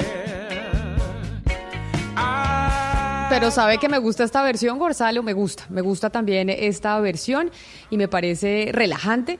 Hoy en medio de entrevistas con tantas mujeres, hoy para que usted eh, se dé cuenta, yo no sé si los oyentes se hayan percatado, solo hemos tenido eh, entrevistas con mujeres y solo vamos a tener entrevistas con mujeres a propósito del 8 de marzo de las manifestaciones el domingo, de la conmemoración del Día de la Mujer y como nos estaban diciendo que hay una preocupación por cuenta del coronavirus y que las marchas se pueden afectar para que no haya contagios, ¿usted tiene cifras actualizadas de lo que ha pasado con el coronavirus? Sí, eh, ya son más de 100.000 casos reportados, Camila, en todo el planeta, pero lo que me llama la atención fue un estudio publicado el día de hoy por el Banco Asiático de Desarrollo, que dice que las pérdidas globales por este coronavirus pudiesen llegar a los 347 mil millones de dólares. Por lo mínimo, el mundo se va a afectar con una pérdida de 77 mil millones de dólares. Es un golpe durísimo a la economía mundial, Camila. Y por ejemplo, ya el barril de petróleo está cayendo en un 7% y el Dow Jones sigue cayendo. Ha perdido más de 500 puntos el día de hoy, cae un 2.8%. Así que la economía sintiendo, eh, sin duda alguna, toda esta tormenta que estamos viviendo con el coronavirus que ya llegó a América Latina, con ese caso además confirmado el día de hoy en Perú el coronavirus, que a to- sabe que yo ya me empecé a asustar, eh, Gonzalo, tengo que confesarlo, con los mensajes de, de- de mis papás. Sí, es que mis papás me tienen bombardeada por, eh, por WhatsApp, mandándome una cantidad de cosas y dije, oiga, entonces ya me empiezo a angustiar, yo también estoy pensando incluso en Semana Santa quedarme en Bogotá y no salir a ningún lado y no montarme en ningún avión. Pero es que para eso hemos tenido diferentes especialistas. Nuestra misión es calmar a la población. Eso sí, me pasó lo mismo, Camila. Me encontré, como le decía el doctor Pombo hace unos días, a unos coreanos turistas en Panamá y me asusté. Lamentablemente me asusté. No, Los pero eso sí, muy- ya, ya lo regañamos. Gonzalo. No, pero por eso No, pero le digo. o mis sea, papás también. Ayer me llamó mi papá, Camila, que llegué a México, que tengo que comprar absolutamente todos los alimentos no, perece- no, no pe- perecederos, ¿Pero qué es que tengo que comprar ya máscaras. Y yo le dije, pero cálmate, no, es que está tenaz, es que en México, mejor dicho, lo que pasa es que lo que está pasando en Estados Unidos sí es preocupante, Camila, porque la forma como Donald Trump ha manejado el tema del coronavirus, pues digamos que deja mucho de qué desear. Lo que está pasando en Washington, los casos en el estado de Washington son alarmantes. Y entonces uno se pregunta ahora, el New York Times se preguntaba hoy, si entonces se necesita que un eh, país eh, como China, o, o si lo que estamos viendo es que un país como China mane- eh, manejó mejor el tema que un país como Estados Unidos, porque ¿Pero por qué hay que está recordar mal? el presidente Donald Trump, porque el presidente Donald Trump ha salido, salió en las últimas semanas a decir que él tenía todo bajo control, que no iba a llegar a Estados Unidos, que no se preocuparan, y lo que está pasando ahorita es que los, no están testeando, ni- solamente están testeando 500 personas al día, lo cual es una capacidad muy leve comparado con otros países, digamos como el mismo China y Corea del Sur, y eh, Donald Trump está dando, y, y el vicepresidente Mike Pence, mensajes contradictorios todo el tiempo. Entonces lo que está diciendo el mundo es, no puede ser que Estados Unidos vaya a ser el país que mejo- peor haya manejado esta crisis. O también puede ser una dosis de realidad, ¿no, Valeria? Claro. Una dosis de Lo que, sí, lo que pasa es que hay una diferencia entre, entre dos potencias, que en China, China maneja las comunicaciones, maneja los medios de comunicación, mientras que en los Estados Unidos no. Es la diferencia entre tener un país con prensa libre y un país que no, que no lo tiene. Pero mire, Eduardo, a propósito de que ya lo escucho, ya eh, se hicieron todos los exámenes, la delegación que fue con el presidente Duque a Washington, que Sí. fue a AIPAC, esta reunión del lobby judío, en donde dijeron las autoridades que había como tres o cuatro contagiados con coronavirus y No, todos no. salieron... No, no, oh, no, todo negativo, todo negativo. no, no, no, no, no. A ver, los que estaban, o sea, los hicieron el examen Ah, del coronavirus porque allá en AIPAC, en la reunión, dijo el Estado norteamericano que hubo dos o tres eh, contagiados con coronavirus y por eso les hacen el Claro. examen a la, a la delegación que fue con el presidente. Exacto, y es una, una, un examen más protocolario que otra cosa y todos los exámenes, incluido el que le hicieron al presidente Iván Duque, pues salieron negativos. Entonces, por ahora, pues eh, eh, las alarmas se apagan por ese lado. En todo caso, pues van a tomar como algunas medidas especiales, pero, pero, pero ya se ha descartado que ellos estén en estos momentos padeciendo esa enfermedad. Ojo con el dólar, ¿no, Camila? Yo le tengo que confesar una cosa, Eduardo, y es que con esos mensajes de mis papás que me están mandando por, por WhatsApp una cantidad de cadenas y que lo bombardean a uno diciendo lávese las manos, cobre vitamina C, mire esta médica china lo que dice. Mejor dicho, aquí la desinformación está haciendo de las suyas en redes sociales con el coronavirus. El otro día me encontré a una persona que había estado en Washington, en IPAC, en este, en este evento en el que había estado el presidente Iván Duque, y yo le di un abrazo, un beso, mejor dicho, todos los protocolos que le han dicho a uno que no tiene que seguir. Yo los, yo los seguí, yo di abrazo, beso, di la mano, mejor Hubiera dicho, avisado antes de entrar a la cabina.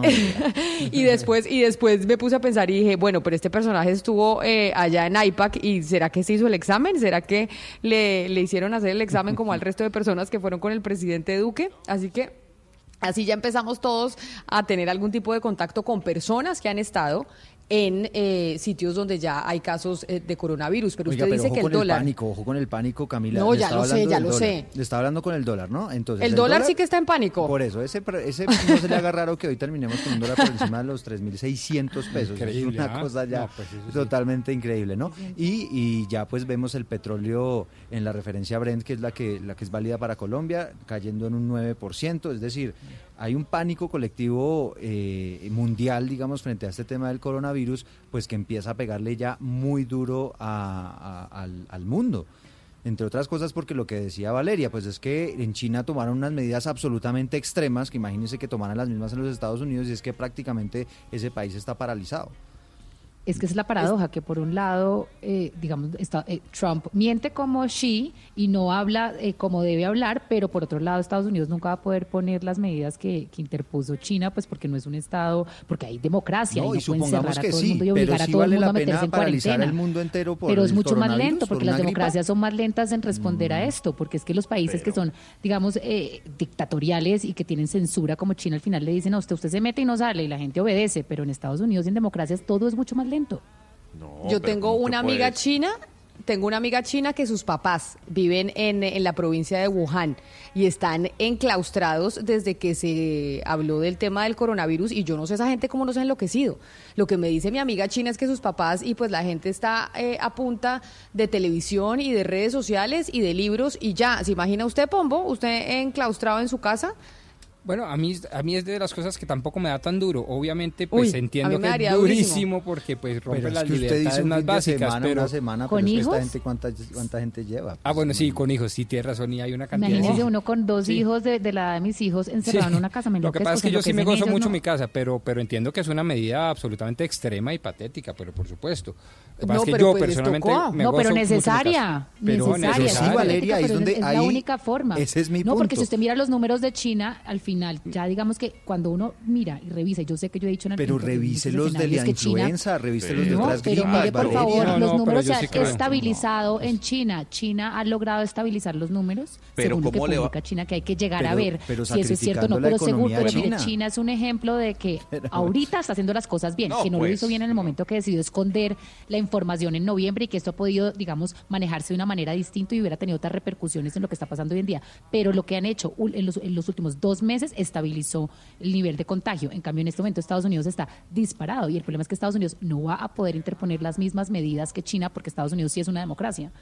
Bueno, pero para que vean que nosotros que estábamos así, que no entremos en pánico, que no entremos en pánico, ya vamos poco a poco en esta mesa yéndonos para el otro lado. Pero las medidas, ya que usted habla de medidas, Valeria, las medidas que va a haber este fin de semana en Bogotá, la gente va a tener que estar eh, muy atenta porque los controles ambientales se van a incrementar. Damián Landines, ¿cómo va a ser esto este fin de semana para que los bogotanos sepan qué es lo que va a hacer la administración de Claudia López para hacer control ambiental?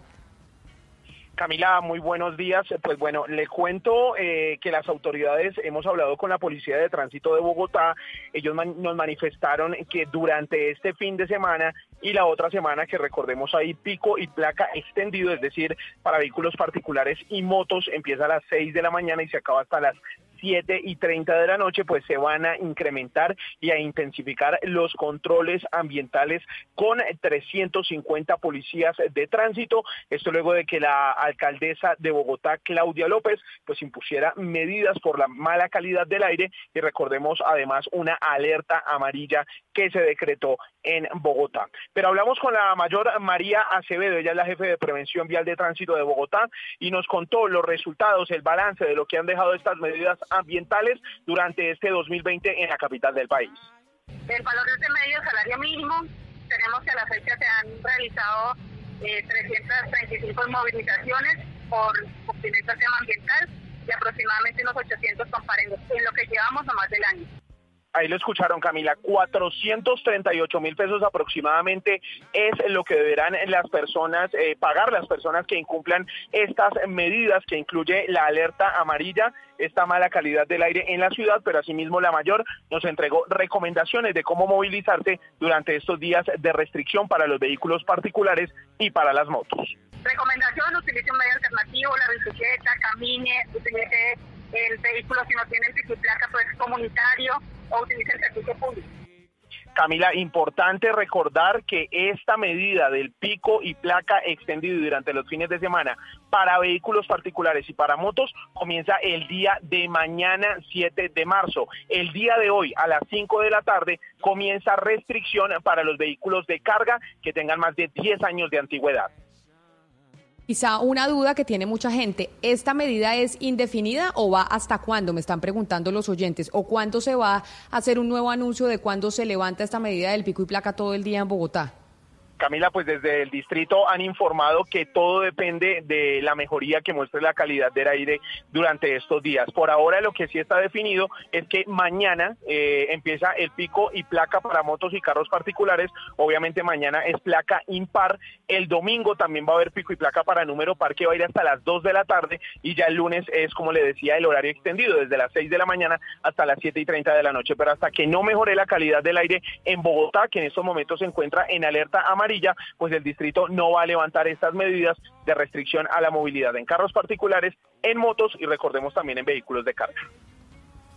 Gracias, Damián. Eduardo, pero entonces demos cifras sobre los vehículos que más contaminan, porque esta mañana yo también en el chat de la familia ya estaba, hay unos que tienen moto que dicen, no, pero ¿por qué para las motos eh, ponen pico y placa? Pero mi carro no contamina tanto como otros. ¿Cuáles son las Bueno, cifras eh, de contaminación en Bogotá? Empecemos por ahí, si le parece entonces, Camila, ya que usted puso el tema de las motos. Contaminan eh, y aportan el 11,7% de la contaminación. Los automóviles, los vehículos particulares, el 3,6%. Los camperos y las camionetas, 16,8%.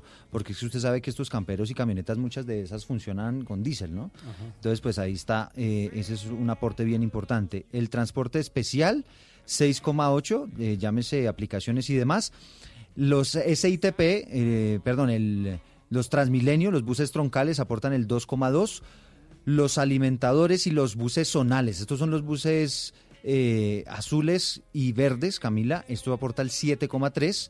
El STIP, el STITP, perdón, provisional, el 12,3. Esos son los viejos buses que no han podido todavía sacar de circulación porque ofrecen un servicio bien importante para la gente que está en las laderas de la ciudad. Los taxis, tan solo el 0,2%.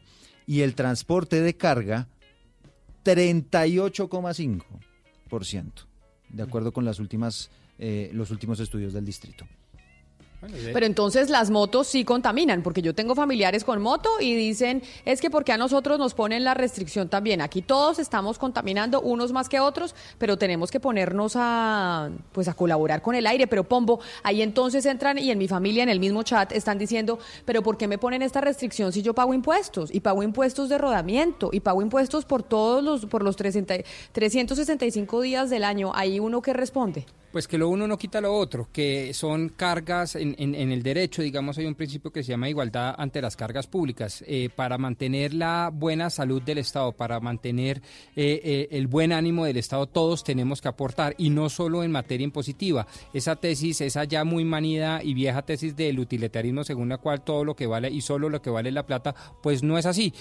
Obviamente hay que aportar impuestos, pero hay que aportar buenas conductas, hay que colaborar y solidarizarse en momentos críticos ambientales como esto a través de estas y otras medidas. Eh, y esa es la respuesta que yo le daría a todos sus familiares y a propósito a todos nuestros oyentes. Hay que colaborar, no solo se colabora pagando impuestos. Pues sí, ahí ya saben entonces los bogotanos a estar pendientes de los controles ambientales y pues ¿qué hacemos? Tenemos que mejorar el aire de la ciudad. Son las 12 del día, 5 minutos.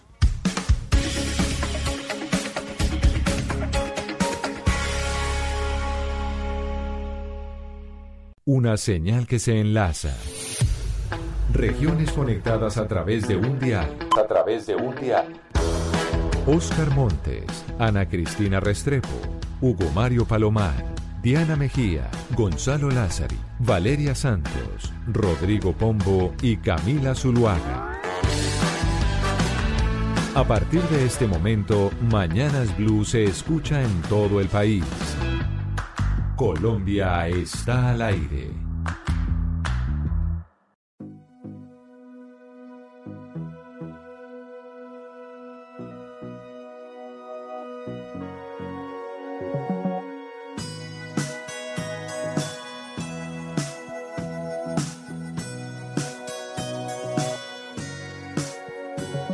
La mujer debe ser bonita, la mujer debe ser callada, se mira y se toca y no dice nada.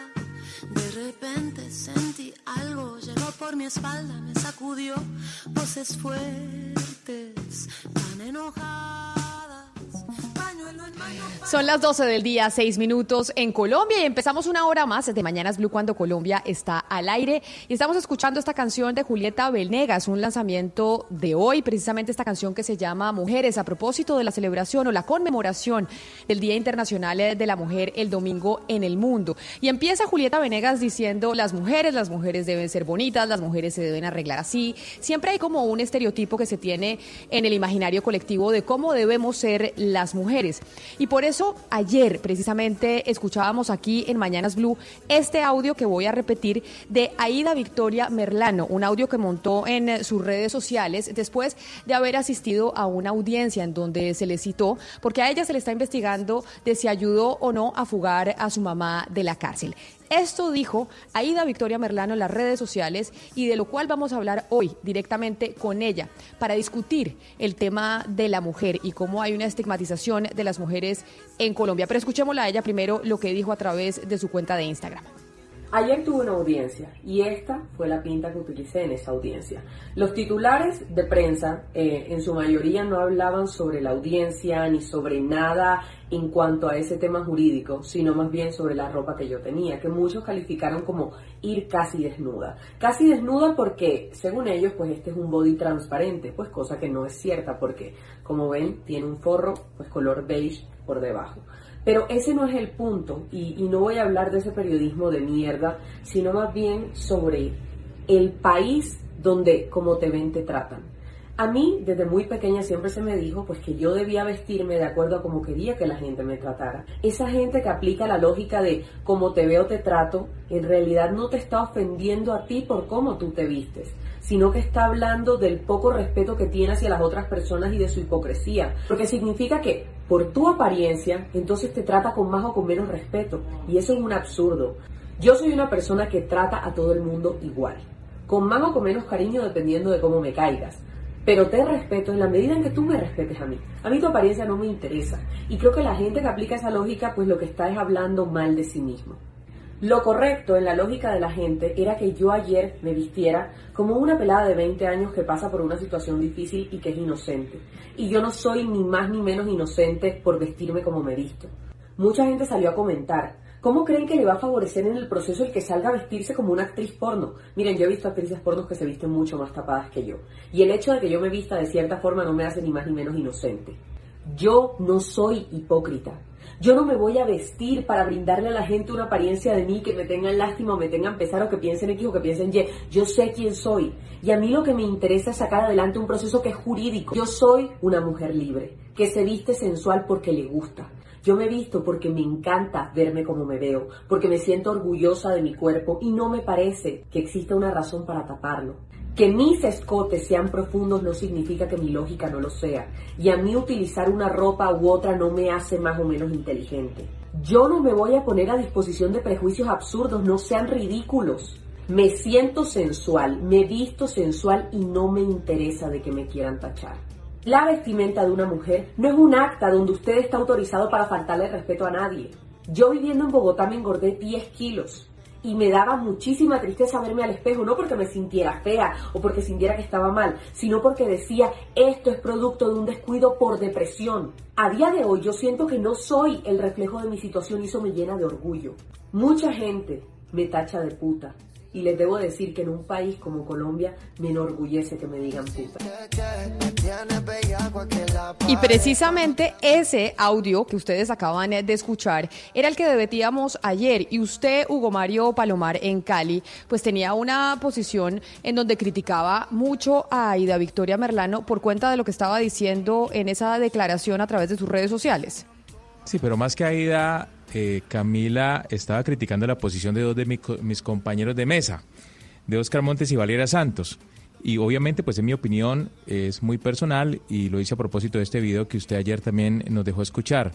Cuando Oscar Montes dijo desde Barranquilla que Aida Victoria era valiente, por decir esto, que se sentía orgullosa de que la llamaran puta en un país como Colombia, bueno, y todo lo demás, y cuando Valeria Santos dijo que Aida Victoria era un ejemplo a seguir, pues yo les dije que no estaba de acuerdo con ellos para nada. No estoy de acuerdo para absolutamente nada, Camila. También dije que Aida Victoria eh, eh, hacía, eh, si me deja terminar Valeria, con mucho gusto sí, pero debatimos. Para, pero aclarar lo que yo dije ayer también me parece importante. Sí, dije que Aida Victoria hacía cualquier cosa o hacía muchas cosas con tal de llamar la atención y que me parecía a mí que su intención era convertirse en una celebridad, bueno, de hecho ya muchos la consideran así, o en un personaje de la farándula nacional. Claro que eso es legítimo, eso no tiene nada de malo, ella puede hacer con su vida lo que quiera y tiene todo el derecho a, pretender ser una celebridad o una personalidad en este país. Dije que Victoria era talentosa, que era muy hábil para el manejo de las redes sociales, que eh, estaba haciendo de su tragedia familiar, porque me imagino que lo que está viendo es una tragedia por la captura de su madre, pues una gran oportunidad para ser famosa. Por eso bailaba, hacía tutoriales de masturbación y otras cosas en sus redes, que también es muy legítimo eh, y ella puede hacer con eso eh, lo que quiera. Pero mire, Hugo Mario, como usted piensa mucha gente, de hecho cuando empezamos a anunciar desde hoy temprano que tendríamos a Ida Victoria Merlano, precisamente aquí en Mañanas Blue cuando Colombia está al aire, para hablar del, eh, de la conmemoración del Día Internacional de la Mujer, porque a muchas y a muchos, también a Oscar Montes en la mesa, nos pareció que ese mensaje básicamente era un mensaje de empoderamiento femenino, de mandarle un mensaje a las mujeres en Colombia que no importa cómo usted se vista, usted no la tienen que juzgar eh, por eso. Y por esa razón, Aida Victoria, la quisimos invitar hoy a la cabina de Mañanas Blue en Barranquilla, así que bienvenida y mil gracias por estar eh, con nosotros hoy en Blue Radio. Muchísimas gracias a ustedes por la invitación. De verdad que, bueno, me, me genera algo súper bonito el hecho de que ese mensaje le haya llegado a muchas personas. Sí me gustaría, antes de continuar, eh, decirte, Hugo, que respeto enteramente tu opinión. Eh, yo no soy de ese tipo de personas que, parada en una postura, eh, se paran a darle látigo a los demás. Yo quiero que me respeten eh, cada cosa que yo pienso y, y, en esa misma medida pues respeto lo que otros piensan. Es súper válido todo lo que dices y, y, tiene muchísimo sentido. De hecho, mucha gente eh, en el momento en el que yo salí a darme a conocer entendió que eh, creían que yo estaba intentando llamar la atención y creo que hay una gran diferencia entre salir a buscar llamar la atención y que tu personalidad particularmente llame la atención. Yo me he visto como me he visto hoy desde que tengo como, como 18, que me operé los senos, me encantaron y ya de, de ahí me empecé a, a, a comprar todos los escotes que encontré. Me encantaron y, y, los empecé a usar.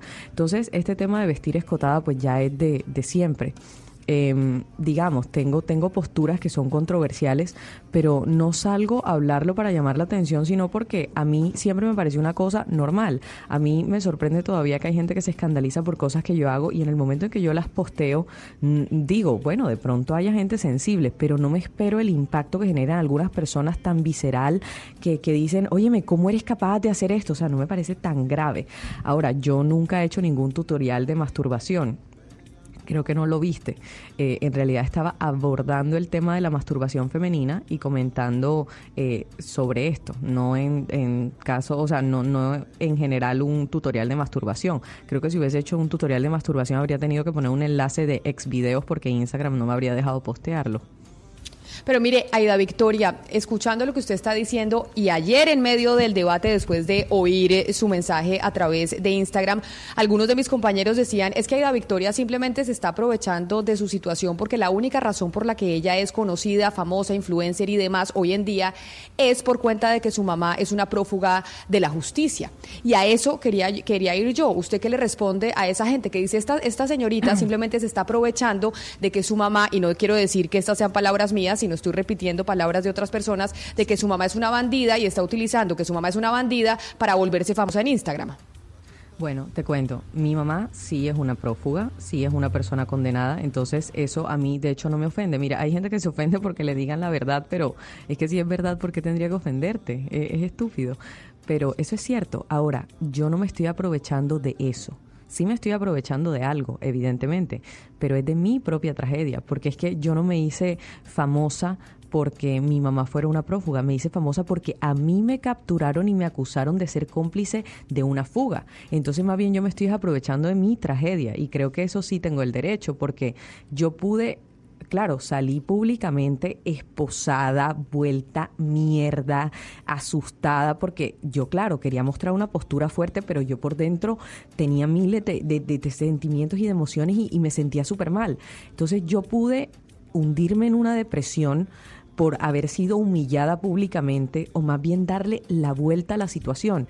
Y yo no salgo a decir, hola, soy la hija de una prófuga, vengan y sigan mi ejemplo, sean unos delincuentes. Para nada, no, yo simplemente estoy diciendo, ¿sabes una cosa? A mí me humillaron públicamente, me sometieron a situaciones espantosas. Eh, tuve que ser víctima de, de, de, muchas mentiras que dijeron los medios y de muchos titulares amarillistas y aún así yo estoy acá parada diciéndoles, esto es lo que yo soy y, y quiero dejar ese episodio atrás. Es eso. Pero Aida Victoria, también es cierto que hay quienes dicen que usted le gusta provocar. Y voy al, al episodio del, del, video de Instagram que usted decidió eh, contarlo por cuenta de la ropa que usted llevó a la audiencia. Y ahí quiero eh, preguntarle, ¿usted se vistió así a propósito? ¿Usted quería generar precisamente ese debate sabiendo que en Colombia hay esa cultura de estigmatización hacia la mujer y que se le juzga por cómo se viste y por cómo se ve? ¿Usted antes de ir a esa audiencia pensó y dijo, me voy a poner esto porque sé que eso va a generar una controversia. Ok, te voy a contar exactamente y con total sinceridad qué fue lo que pasó.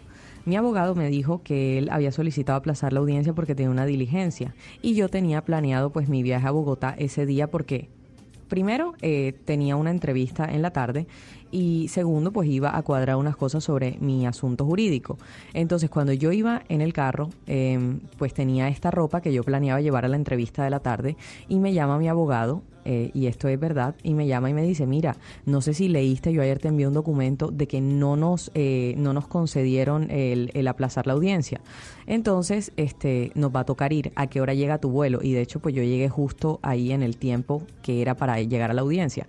Y yo sí tuve la opción de cambiarme la ropa, y de hecho mi novio me dijo, pero ¿tienes entonces audiencia? Sí. Entonces me dijo, pero cámbiate. Y yo le dije, pero si ya estoy así, ¿para qué me voy a cambiar? Ahora, no pensé que se fuera a crear tanto debate en torno a eso, pues porque yo llevaba un blazer arriba.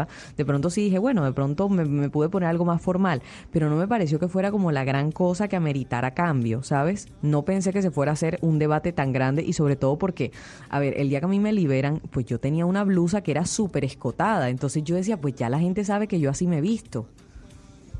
Sí. Eh, Aida Victoria, ¿cuántos seguidores tiene usted en sus redes sociales? Eh, pues ahorita que dejé de ver tenía 422 mil. Ahora uh -huh. tengo 425 mil. O sea, le va bien. ¿Usted por qué considera que se ha convertido en un referente y, y en, en, un, sí, digámoslo, en una mujer que, que, que, puede ser referente para muchas en Colombia? Y era parte del debate que yo tenía ayer con Valeria Santos, eh, porque yo creo que en Colombia pues hay mujeres muy talentosas, destacadas en la ciencia, en el arte, en el sí. deporte, eh, sí. que luchan todos los días por salir adelante, lideresas sociales, en fin. ¿Y, y, y por qué usted cree que usted se convierte en, en toda una personalidad en las redes? Te voy a decir qué es lo que pasa. Hay muchas mujeres que tienen aportes valiosísimos a la sociedad, en la ciencia, en el arte y en muchas cosas. Y creo que deberían darle visibilidad y, y este tema. Pero creo que el tema aquí no está en que yo tenga un gran mensaje que darle a la sociedad, sino que digo muchas cosas que muchas mujeres quisieran decir pero no se atreven. Y digamos que a través de mi voz muchas se sienten identificadas. Creo que tal vez por eso conectan conmigo. De repente yo salgo a decir abiertamente, oye, me masturbo y no me interesa si me quieren juzgar por eso y me parece que es algo normal. Y habrá muchas mujeres que lo hacen y les da pena decirlo y dicen, óyeme, ella está diciendo algo que a mí me gustaría decir. Y mira que no es un mensaje tan profundo ni, ni tan grande. O sea, el tema de la masturbación me parece normal pero está en el hecho de que hay muchas mujeres que no se atreven a decir cosas que yo sí, y eso hace que conecten. Y evidentemente en, mi audiencia masculina, que pues ya está 50-50, tengo la mitad de mujeres y la mitad de hombres, cosa que me costó, porque me costó conectar con mujeres. Eh, pero hay hombres que están ahí porque les gusta la chispa que ven, hay hombres que me siguen únicamente porque mi aspecto físico les parece llamativo, hay hombres que me siguen porque entre las tantas cosas que digo hay cosas que aplican y me lo escriben y así, o sea, hay de todo. Ahí, mire, eh, Ayer teníamos esta discusión con Hugo Mario, él dice que yo más o menos dije que usted era una referente para las mujeres, yo lo que dije es que su mensaje es muy poderoso para muchas mujeres que les pasa lo que a usted les pasa, que las juzgan todos los días por cómo se viste, por eh, con quién anda, por cómo hace, eh, por cómo baila, y que a mí me pareció un mensaje muy poderoso. Pero yo le quiero preguntar a usted, cuando Hugo Mario le decía lo que le decía, que están exigiendo que haya una coherencia entre el mensaje y la mujer, eh, que, todo el tiempo nos están exigiendo quiénes somos, cómo caminamos, cómo vestimos, ¿por qué cree que a las mujeres se nos juzga tanto? ¿Por qué cree que se nos exige tanto? ¿Por qué cree que para personas como Hugo Mario u otras personas tiene que, la sociedad tiene que decidir qué clase de referente de mujer queremos, que tiene que ser lideresa social como Giovanna Amor. ¿Por qué? ¿Por qué no puede ser una mujer un referente social como usted? Bueno, mira, yo sí creo que para hablar de esto uno tendría que remitirse a, a la antigüedad, ¿sabes? Porque es que mm, todo el mundo creció escuchando esta historia de Eva sedujo al hombre para que comiera del fruto prohibido. Y habrá gente que diga, ay no, pero es que, o sea, yo no juzgo a las mujeres por eso, pero es que sabes que eso inconscientemente mete en, en las personas este ideal de que hay una mujer buena, que es María, que es pura, casta, siempre virgen, y hay una mujer mala, que es esta Eva, que incitó al hombre a pecar. Entonces, siempre se nos crió con dos ideales únicos de mujer, la buena y la mala. Y tú en la medida en que haces ciertas cosas, te pareces más a la que es mala y automáticamente te encasillan y quedas ahí, o haces ciertas cosas que te hacen más bien parecer buena y quedas por allá. Entonces, yo te digo, claro que hay una presión súper grande sobre las mujeres y pasa que hay gente que espera que, todas las figuras públicas sean un ejemplo. Yo siempre lo he dicho, yo no soy ejemplo de nada, pero quien siente que a través de mi voz eh, puede, eh, digamos, canalizar cosas que siente o, que piensa, maravilloso. Yo no soy un ejemplo de nada, te lo repito, siento que tengo mensajes que son profundos y que hay gente que conecta con eso, pero evidentemente esa presión es porque quieren que las mujeres sean el ideal de la mujer buena Aida Victoria, cuando nosotros estábamos discutiendo eh, su video, hablábamos con mi compañera Ana Cristina Restrepo en Medellín y ella decía, mire, este video de Aida Victoria es casi que un eh, mensaje feminista, podría ser la traducción en lenguaje popular de mucho de lo que dijo Simone de Beauvoir, que es considerada pues la madre del feminismo en Occidente. ¿Usted eh, se ha dedicado a estudiar estos temas? ¿Usted se ha dedicado a leer acerca del feminismo, acerca de la condición de la mujer? Eh, bueno, sí sé quién es Simón de Beauvoir y te digo que leí algunas de las cartas traducidas que le escribía a su a su marido, novio, esa relación extraña que tenía con él y maravillosa, ¿sabes? Una mujer absolutamente espectacular. Y de hecho, me, me gusta que la menciones porque ella pues tenía una relación abierta con esa persona en una época en la que eso no era común y ella tenía una relación con alguien a quien amaba profundamente, pero tenía otros amantes y le escribía cartas contándole, eh, mi vida, he tenido un idilio con no sé quién y, esto es maravilloso, o sea, e, es como un shock para mucha gente que está acostumbrada a la típica relación convencional en la que solamente son dos y es exclusiva y es maravilloso. Ahora, yo no he leído ni, ni conozco las corrientes del feminismo, eh, yo simplemente hablo de lo que pienso y de lo que a mí me afecta. Eh, hablo de, de, digamos, de, de, esa, de esos problemas o, o, de esas cosas que veo en otras mujeres que sí sufren de verdad por el machismo, porque yo sí he sido víctima del machismo de la sociedad, pero hay mujeres que, que han sido víctimas por cosas mucho más fuertes, que, que llegan a violaciones y cosas de ese estilo. Entonces, yo simplemente hablo de lo que a mí me afecta como mujer y de lo que siento que a muchas les afecta, sin tener claras las corrientes del feminismo, ni la historia del feminismo, ni, ni, ni, te digo, no he estudiado claramente sobre ello.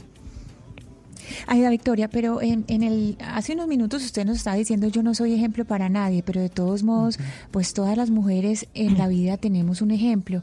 Usted en ese video habla mucho de la libertad, de la libertad de la mujer y en este momento pues su mamá está privada de la libertad, su mamá no es una mujer libre. ¿Usted de quién aprendió? ¿Cuáles son eh, ese ejemplo o de quiénes son los referentes suyos para decir las cosas como las dice, esa manera que tiene usted eh, de expresarse? ¿Es su mamá o quién es? Sabes que esto, esto que, me, que me dices es valiosísimo porque tú me dices, pero su mamá ahora mismo está privada de la libertad. Sí, pero en realidad mi mamá no ha sido libre en muchos momentos de su vida y es algo que yo le he cuestionado. Eh, cuando nosotras teníamos esta discusión de que ella quería que yo fuera política y yo le decía, o sea, perdónenme el francés, pero siempre le dije ni mierda, este yo no, yo le dije, a mí no me gusta la política. Y de las cosas que le dije fue, a ver, o sea, tú eres libre, tú de pronto eh, tendrás una posición privilegiada porque tienes un cargo y, te sientes orgullosa de haber llegado donde estás, sí, pero eres libre. O sea, tú te puedes sentar en un bordillo con tus amigos a tomarte unos tragos. O sea, tú puedes empelotarte el día de mañana sin que se te juzgue. No, porque tienes encima este tema de ella es Aida Merlano, la política que le debe. Entonces yo le decía, tú no eres libre. Entonces, este tema de la libertad yo no sé de dónde me salió porque yo crecí al contrario cuestionando a mi mamá y Tuve una crianza, te lo digo, muy religiosa. No me criaron monjas, pero sí me crió una señora que quiso ser monja. Y, y te digo, una crianza de santos, de la Virgen, de ser devota, de ir a... Y yo siempre cuestioné todo. Entonces yo no sé de dónde me vendrá eso, la verdad. Aida Victoria, ya que usted nos está narrando esas conversaciones que usted tenía con su mamá cuando su mamá estaba aquí en Colombia y era senadora y usted le decía, es que nunca has eh, sido libre. Las mujeres, todas, tenemos una relación compleja y complicada con la mamá, por lo menos eh, la mayoría. La relación suya con su mamá, ¿cómo era? Complejísima súper complicada. O sea, eso que la gente ve y dice como que, ay, Aida Victoria es una rebelde. Pues mira, mi mamá siempre me lo dijo y, y, sufría por eso, porque, digamos, hay, hay muchas madres que son... Eh, ¿qué te digo yo? Autoritarias y hace esto porque yo lo digo y porque así es y punto y chao. Y yo sí era muy de, pero ¿por qué? ¿Pero por qué así? pero no entiendo, pero sentémonos, debatamos. Obviamente luego el debate era con la chancleta, pero, pero era como que vamos a hablarlo, ¿sí me entiendes? Sí, venga. Y sufría por eso. Ay, Victoria, no obstante la, la relación tan compleja que usted llevaba con, con su madre y volviendo además al tema recurrente de su entrevista sobre la libertad, que es un concepto por demás moral poderosísimo. Yo quisiera preguntarle si usted está de acuerdo con que hay un deber moral de libertad de todo hijo de ayudar a cualquier pariente, a su madre, en cualquier ocasión y a toda costa. No, no me parece que sea un deber moral, honestamente. No me parece que lo sea. Creo que son decisiones que uno debe tomar. Mira, yo soy de esas personas que, que no cree en los vínculos de sangre únicamente. Eh, creo que, y, a muchos les pasará, que tienen amigos que consideran más hermanos que sus propios hermanos. A mí no me ha pasado en particular, pero conozco casos. Eh, hay gente que considera padres a personas que no llevan vínculos de sangre y eso ocurre mucho. Entonces, creo que el tema del vínculo de sangre no es como tan fuerte ni, ni, ni la única razón por la que no, uno, de, acuerdo. Eh, cualquier vínculo, eh, afinidad, consanguinidad, vamos con el vínculo que a usted más le gusta, afinidad. Lo importante aquí es, ¿usted cree que por esa relación tan íntima de afinidad se legitima que una persona haga lo que sea precisamente para ayudar a quien quiere? Eh, no, la verdad. Pero creo que es una decisión, ¿sabes? No, no me parece, tú, tú me hablabas de que si había una obligación moral, no me parece que la, que la haya, o sea, no, creo que es una decisión de cada quien y, y, va en la medida de sus sentimientos. Ahora, lo que sí ocurre, y es algo que concibe la ley, es el hecho de que tú no estás obligado nunca a declarar en contra de ningún familiar, porque se entiende que tú no vas a querer hacerle daño nunca a alguien a quien amas, y eso sí lo concibe la ley. Pero ya el tema de ayudar como tal es una decisión de cada quien y no me parece que sea ninguna obligación. Claro, esa pregunta que le hace mi compañero Rodrigo Pombo, básicamente yo sé para dónde va y tiene que ver con, eh, con su proceso, Aida Victoria. Y yo sé que hoy no quisiera yo centrarme ni en su proceso ni en lo que está pasando con su mamá, pero para salir de eso sí quisiera preguntarle en qué va, cuál es la condición actual de su proceso, porque a usted se le está investigando precisamente por eso que le pregunta a mi compañero Rodrigo Pombo, disfrazado con una pregunta un poco más eh, filosófica. A usted se le investiga por ayudar a fugar a su mamá de la cárcel. ¿Su proceso en qué está? No, sí, yo entendí, yo entendí la pregunta de él y él básicamente lo que decía era, a ti se te acusa de que estás ayudando a tu mamá, ¿tú crees que está justificada por el vínculo que tienes de sangre para ayudarla? No, no, pero, pero quiero dejar una... una cosa a Victoria, no lo hice, digamos, no acudí ni siquiera a textos jurídicos, es que es, una discusión, es, digamos, ética muy profunda y usted vuelve una y otra vez sobre libertad, yo soy libre de hacer cosas, pues bueno, la pregunta es esa, uno es libre de poder ayudar en condiciones extremas a los seres queridos, incluso en contra de la ley, y esa pregunta me parece absolutamente legítima en el contexto de esta entrevista, dada las consideraciones de quién es usted. No, pero es que en ese, en ese sentido libre eres de todo, o sea, libre eres hasta de matar, ¿sí me entiendes? El tema está en si eso está bien o está mal, eh, creo que es diferente, todos somos libres de hacer todo, el tema está en qué cosas responden a la libertad que tú tienes y deberían o no ser juzgadas, creo que ese es el tema.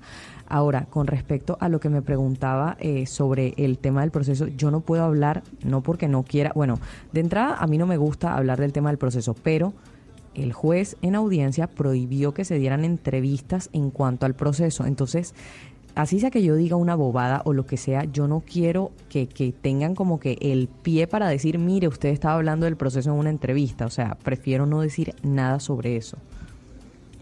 Aida Victoria, quisiera que nos devolviéramos un poco porque eh, me parece muy interesante la relación suya con, con la mamá y usted nos dice que su mamá pues no fue una mujer libre, que uno siempre ve el, pues como le presentan a uno a Aida Merlano y uno se le imaginaría que era una mujer muy libre.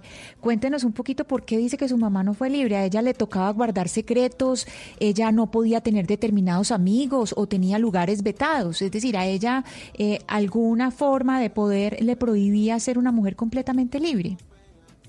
Cuando yo te digo que ella no podía ser libre, eh, me refiero a que el cargo que ella ocupa evidentemente es uno en el que las personas tienen que cuidar su imagen pública de formas eh, bastante delicadas y exageradas y es la posición de cualquier político aquí en Colombia, que no tiene la libertad de sentarse en un bordillo a tomarse una cerveza con sus amigos porque cualquier malintencionado le toma una foto y pues luego se hace un debate público de por qué está mal que esta persona salga a tomar con sus amigos. Entonces es como que a los políticos muchas veces no se les mira como un ser humano, sino parecen como si fuera una cosa por allá súper aislada que no puede hacer las cosas que hace un ser humano normal.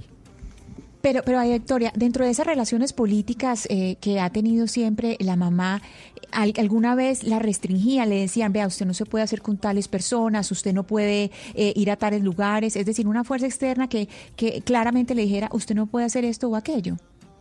Pues seguramente sí la tendría. Ahora, que yo haya visto que sea testigo, no. Te hablo, por ejemplo, de cómo yo veía el tema de, de lo no libre que era Em, eh, con base en las experiencias que yo viví con ella. Pero como te digo, yo no iba a trabajar con ella, ni estaba pendiente de quiénes eran sus amigos o sus aliados políticos. Entonces, en ese sentido, que si yo creo, sí, seguramente. Habrían quienes le dirían o, a quienes le asesoraran, eh, no puedes estar con estas personas o esta es la línea que debes seguir y estas son, sí me entiendes. Pero ahora que yo lo sepa y tenga conocimiento de ello, no. Mire, Aida Victoria, usted y su mamá pues crecieron en un ambiente eh, y en una sociedad bastante patriarcal, no solamente el tema del machismo, pero también el tema de, elitista, del clasismo.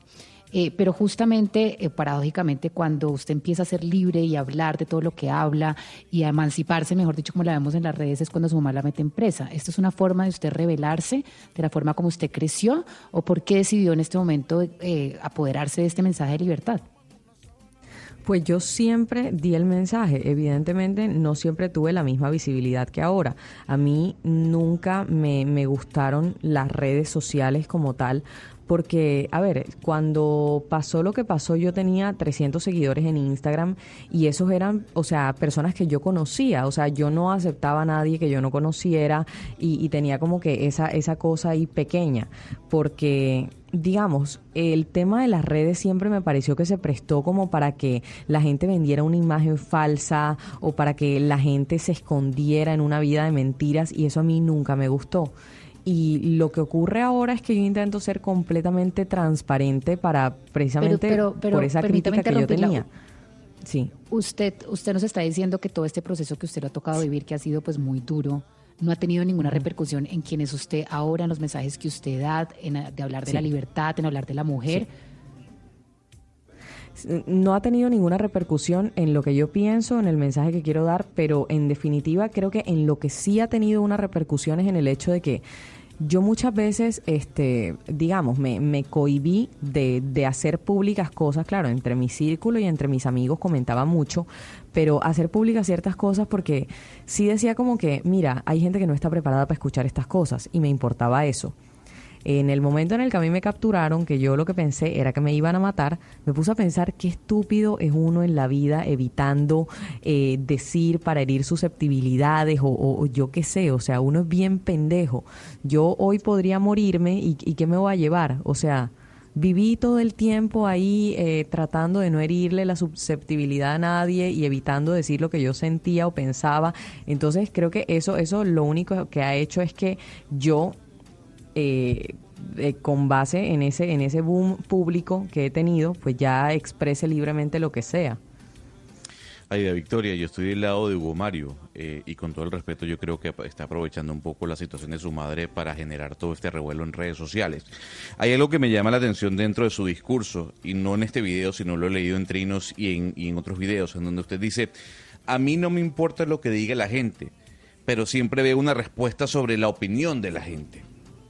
¿Por qué responderle a la gente si a usted no le importa lo que piensen de usted? Yo me equivoqué, entonces utilizando la palabra importa. Creo que el tema sería decir afecta. A mí no me afecta lo que la gente piensa en el sentido de que ni me hace sentir mal, ni me pone triste, pero en definitivo sí creo que el tema ya va es en, en, lo entretenido que me resulta debatir y pelear, porque hay mucha gente que escribe cosas que son tan estúpidas que no me puedo... Eh, mierda, iba, iba a decir una grosería, pero... No, pero, pero a ver, Aida, usted dice que, que, le entretiene debatir. Entonces lo que usted está generando es una polémica mediática para generar más seguidores o para generar un debate o, generar, o generar engagement sobre sus redes sociales. Porque si lo que me está diciendo es que a usted lo que le gusta es debatir sobre lo que opinan de usted, entonces no generar contenido para ser más popular. Eh, estás diciendo, a mí lo que me gusta es debatir. Eso significa que entre las tantas cosas, esa es mi, mi intención y no es cierto. Te acabo de decir que me gusta debatir, no que lo que me gusta es debatir, es diferente. A mí me gusta debatir. Y en Twitter se supone, a ver, Twitter es una red social en la que la gente escribe sus argumentos, sus opiniones, sus ideas. ¿Qué hace uno en Twitter? ¿Me entiendes? Eso. Entonces lo que uno se encuentra en Twitter, y es que eso es algo que todo el mundo hace, es alguien que pone una opinión, otra persona que le responde y luego se hace un hilo de discusión en cuanto a esa idea principal. Entonces, Twitter es para debatir. Ahora, ¿qué hago yo poniendo un trino en Twitter? y que alguien me ponga algo que a mí me parece que tiene argumentos en contra, ¿qué hago? O sea, ¿por qué tendría yo que esconder mis argumentos en contra de la, de la opinión de esa persona? No me afecta que me critiquen y que me cuestionen, porque de hecho, o sea, tengo claro quién soy y, y creo que cada cabeza pues es un mundo, pero sí me entretiene el hecho de que si yo trino algo, porque es que de eso es lo que estamos hablando, de, de Twitter, si yo trino algo y una persona pues me escribe algo en contra de eso, pues creo que tengo derecho a darle mis argumentos de por qué no está en lo cierto, algo así, ¿sí me entiendes? Sí. Oiga, a, Victoria, usted comunica bien, definitivamente. Aquí hay muchos comentarios que ya nos están llegando de gente que la admira. Usted es inteligente al responder, es cálida, sabe llegarle a la gente. ¿Usted pensaba en aprovechar ese talento de otra forma, no sé, incursionar eh, en la política o en otro campo? Pues en la política no, te digo, no me gusta la política. Creo que, ahora, te, te digo una cosa, creo que muchas veces uno se equivoca porque elige a personas carismáticas, porque elige a quien es cálido y quien le llega, pero el hecho de que una persona sea carismática o tenga buenas habilidades para hablar no significa que tenga un buen manejo de, leyes o, que tenga habilidades como político para eh, desempeñar una buena función. Les digo una cosa, si en algún momento yo llegase a lanzarme a la política y no tengo un cartón de politóloga o de abogada, eh, no voten por mí o sea, no, no me compren la parla, por favor, porque no voy a, desempeñar una buena función. No, no quiero ser política, no me interesa. Pero mire, Aida Victoria, mis compañeros, sobre todo Hugo Mario Palomar y Gonzalo Lázari, pues la han criticado mucho porque dicen que usted se está aprovechando de su situación y que empieza a hablar de temas sexuales y demás. Yo quiero poner eh, otro de los audios, otro video que usted eh, subió a sus redes sociales, precisamente que yo creo que ese era al que se refería Hugo Mario Palomar. Escuchemos. Yo lo que les quiero decir en realidad es que ustedes tienen derecho a cuestionarse todo lo que se les ha dicho y que tienen derecho a perseguir aquello que les dé la felicidad. A mí siempre se me dijo muchísimas cosas, que no podía por, que no era meritoria de, que no tenía las suficientes cualidades, que no era lo suficientemente atractiva, que nunca iba a llegar a ningún lado, que siempre iba a ser la segundona. Me dijo que por ser mujer no podía hablar de, que por ser mujer yo estaba delegada a. Aquí no vale el no puedes hacer porque tú eres mujer, o no puedes porque tú eres gay, o no puedes porque tú eres vieja. Si tú eres una señora de 60 años que dejó de hablar de sexo porque le dijeron que a su edad no podía hacerlo, aquí eres completamente bienvenida a hablar de sexo y a sentirte sexy y que si en algún momento llegas a sentirte frágil, vulnerable y no tienes un lugar donde escapar, aquí eres enteramente bienvenido. Bueno, yo aclaro, Camila, que yo no estoy cuestionando a Ida eh, Victoria porque quiera aprovechar eh, su tragedia para hacerse famosa. Está en todo su derecho, ya lo, lo dije al inicio cuando usted me lo preguntó ella puede hacer con su vida lo que quiera y hacer en sus redes sociales lo que quiera. Lo que no me parece a mí es que un líder de opinión la presente como un gran referente social, habiendo tanta mujer tan talentosa, eh, y luchadora por, por la sociedad colombiana. Eso es lo que yo he venido diciendo y en lo que me mantengo. Aquí déjeme preguntarle a Victoria precisamente sobre ese mensaje Ida Victoria, porque usted dice, yo al principio, antes de esta tragedia de lo de mi mamá, que yo saliera en la televisión, capturada, etcétera, etcétera, tenía 300, 400 seguidores en las redes sociales y hoy tengo 450 mil, creo que fue lo que le escuché en su último dato. ¿Usted se dedicaba a hablar de estos temas que, que acabamos de escuchar antes de toda esta tragedia o estos temas surgieron por cuenta de que usted estuvo eh, en el ojo del huracán? Siempre hablé de estos temas, pero no en redes sociales, porque te digo, no me gustaban las redes sociales. Siempre lo hablé entre mis amigas, siempre lo hablé entre mi grupo de amigos, siempre lo hablé. Y pasa que yo, yo no tengo como que un grupo de amigos como tal. Yo soy de esas personas que se mueven en grupos diferentes y que tiene combos para todo. Entonces siempre lo conversé, siempre abrí debate con ellos y, y te digo, empecé a hacerlo porque en, el, en ese video que yo lo digo, a ver, a mí nunca me dejaron hablar de nada, o sea, a mí siempre me decían que yo no podía hablar de nada. Eh, yo lo comenté en cierto momento cuando yo estaba en el colegio y todos mis compañeros pues son testigos de eso, me hacían bullying en último año de colegio y de verdad que bullying por todo, o sea, no me dejaban hablar ni, ni, ni decir absolutamente nada, fue un bullying bastante pesado. Entonces lo que, lo que les digo es que después de que yo salí del colegio, eh, y estaba en la universidad, me di cuenta de que el ambiente de la universidad era un poco diferente y empecé a cuestionarme cosas y empecé a buscar y, y digamos que estoy en ese, en ese camino de buscar expresarme como se me dé la gana, de decir lo que pienso, lo que siento y pues todo este tema, pero que ha sido un proceso.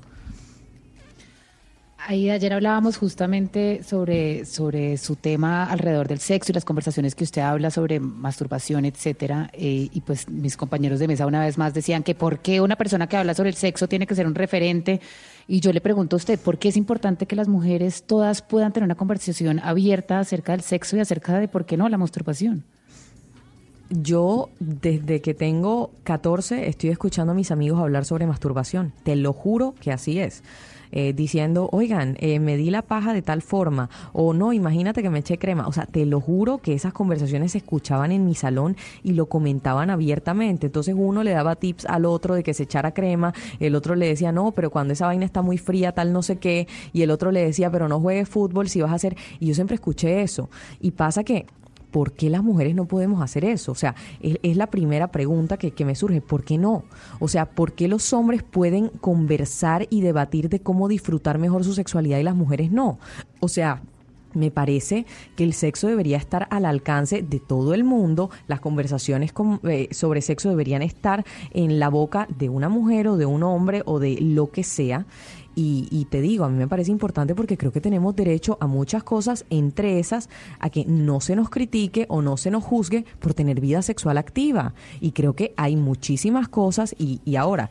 Eh, la sexualidad para las mujeres es mucho más complicada que para los hombres. O sea, yo te digo, a ver, dame, y, y, se lo pregunto a los hombres que están aquí en la mesa, dime cómo te masturbas. Todos se pueden masturbar exactamente en la misma posición y habrán ciertos movimientos claro. que varían. Pero, las mujeres tenemos sistemas complejísimos y muchas ni siquiera se lo tocan. Pero Aida Victoria, ahí es donde voy yo y es el comentario que tenía con Hugo Mario en medio del debate. Yo no le recriminaba a usted que hablaba de masturbación, sino que simplemente creo que para hablar de masturbación se necesita una experta y usted, por lo que entiendo, no es sexóloga. ¿Cómo no pensar, Aida Victoria, que usted lo que está buscando es fama en medio de la tragedia, como dice Hugo Mario de su madre, si en medio de todo el proceso la revista Soho la llama para desnudarse y usted se desnuda. Y no estoy en contra de que se desnude, no, sino es aprovechar toda la noticia de su madre para poder conseguir seguidores a través de estos actos, de hablar de sexo, de, postar, de posar desnuda, etcétera. Ok, cuando tú dices eh, para hablar de masturbación hay que ser eh, sexóloga, a ver, para hablar de leyes hay que ser abogado, porque tú no puedes hablar de una legislación que no has leído. Pero yo tengo vagina y me masturbo, yo puedo hablar de cómo lo disfruto y de cómo hago. Y, he leído muchísimo sobre masturbación, he leído sobre técnicas que a mí no me funcionan y te digo, o sea, yo he experimentado muchísimas formas de masturbarme y de eso es lo que yo hablo de mi experiencia, porque yo tengo vagina.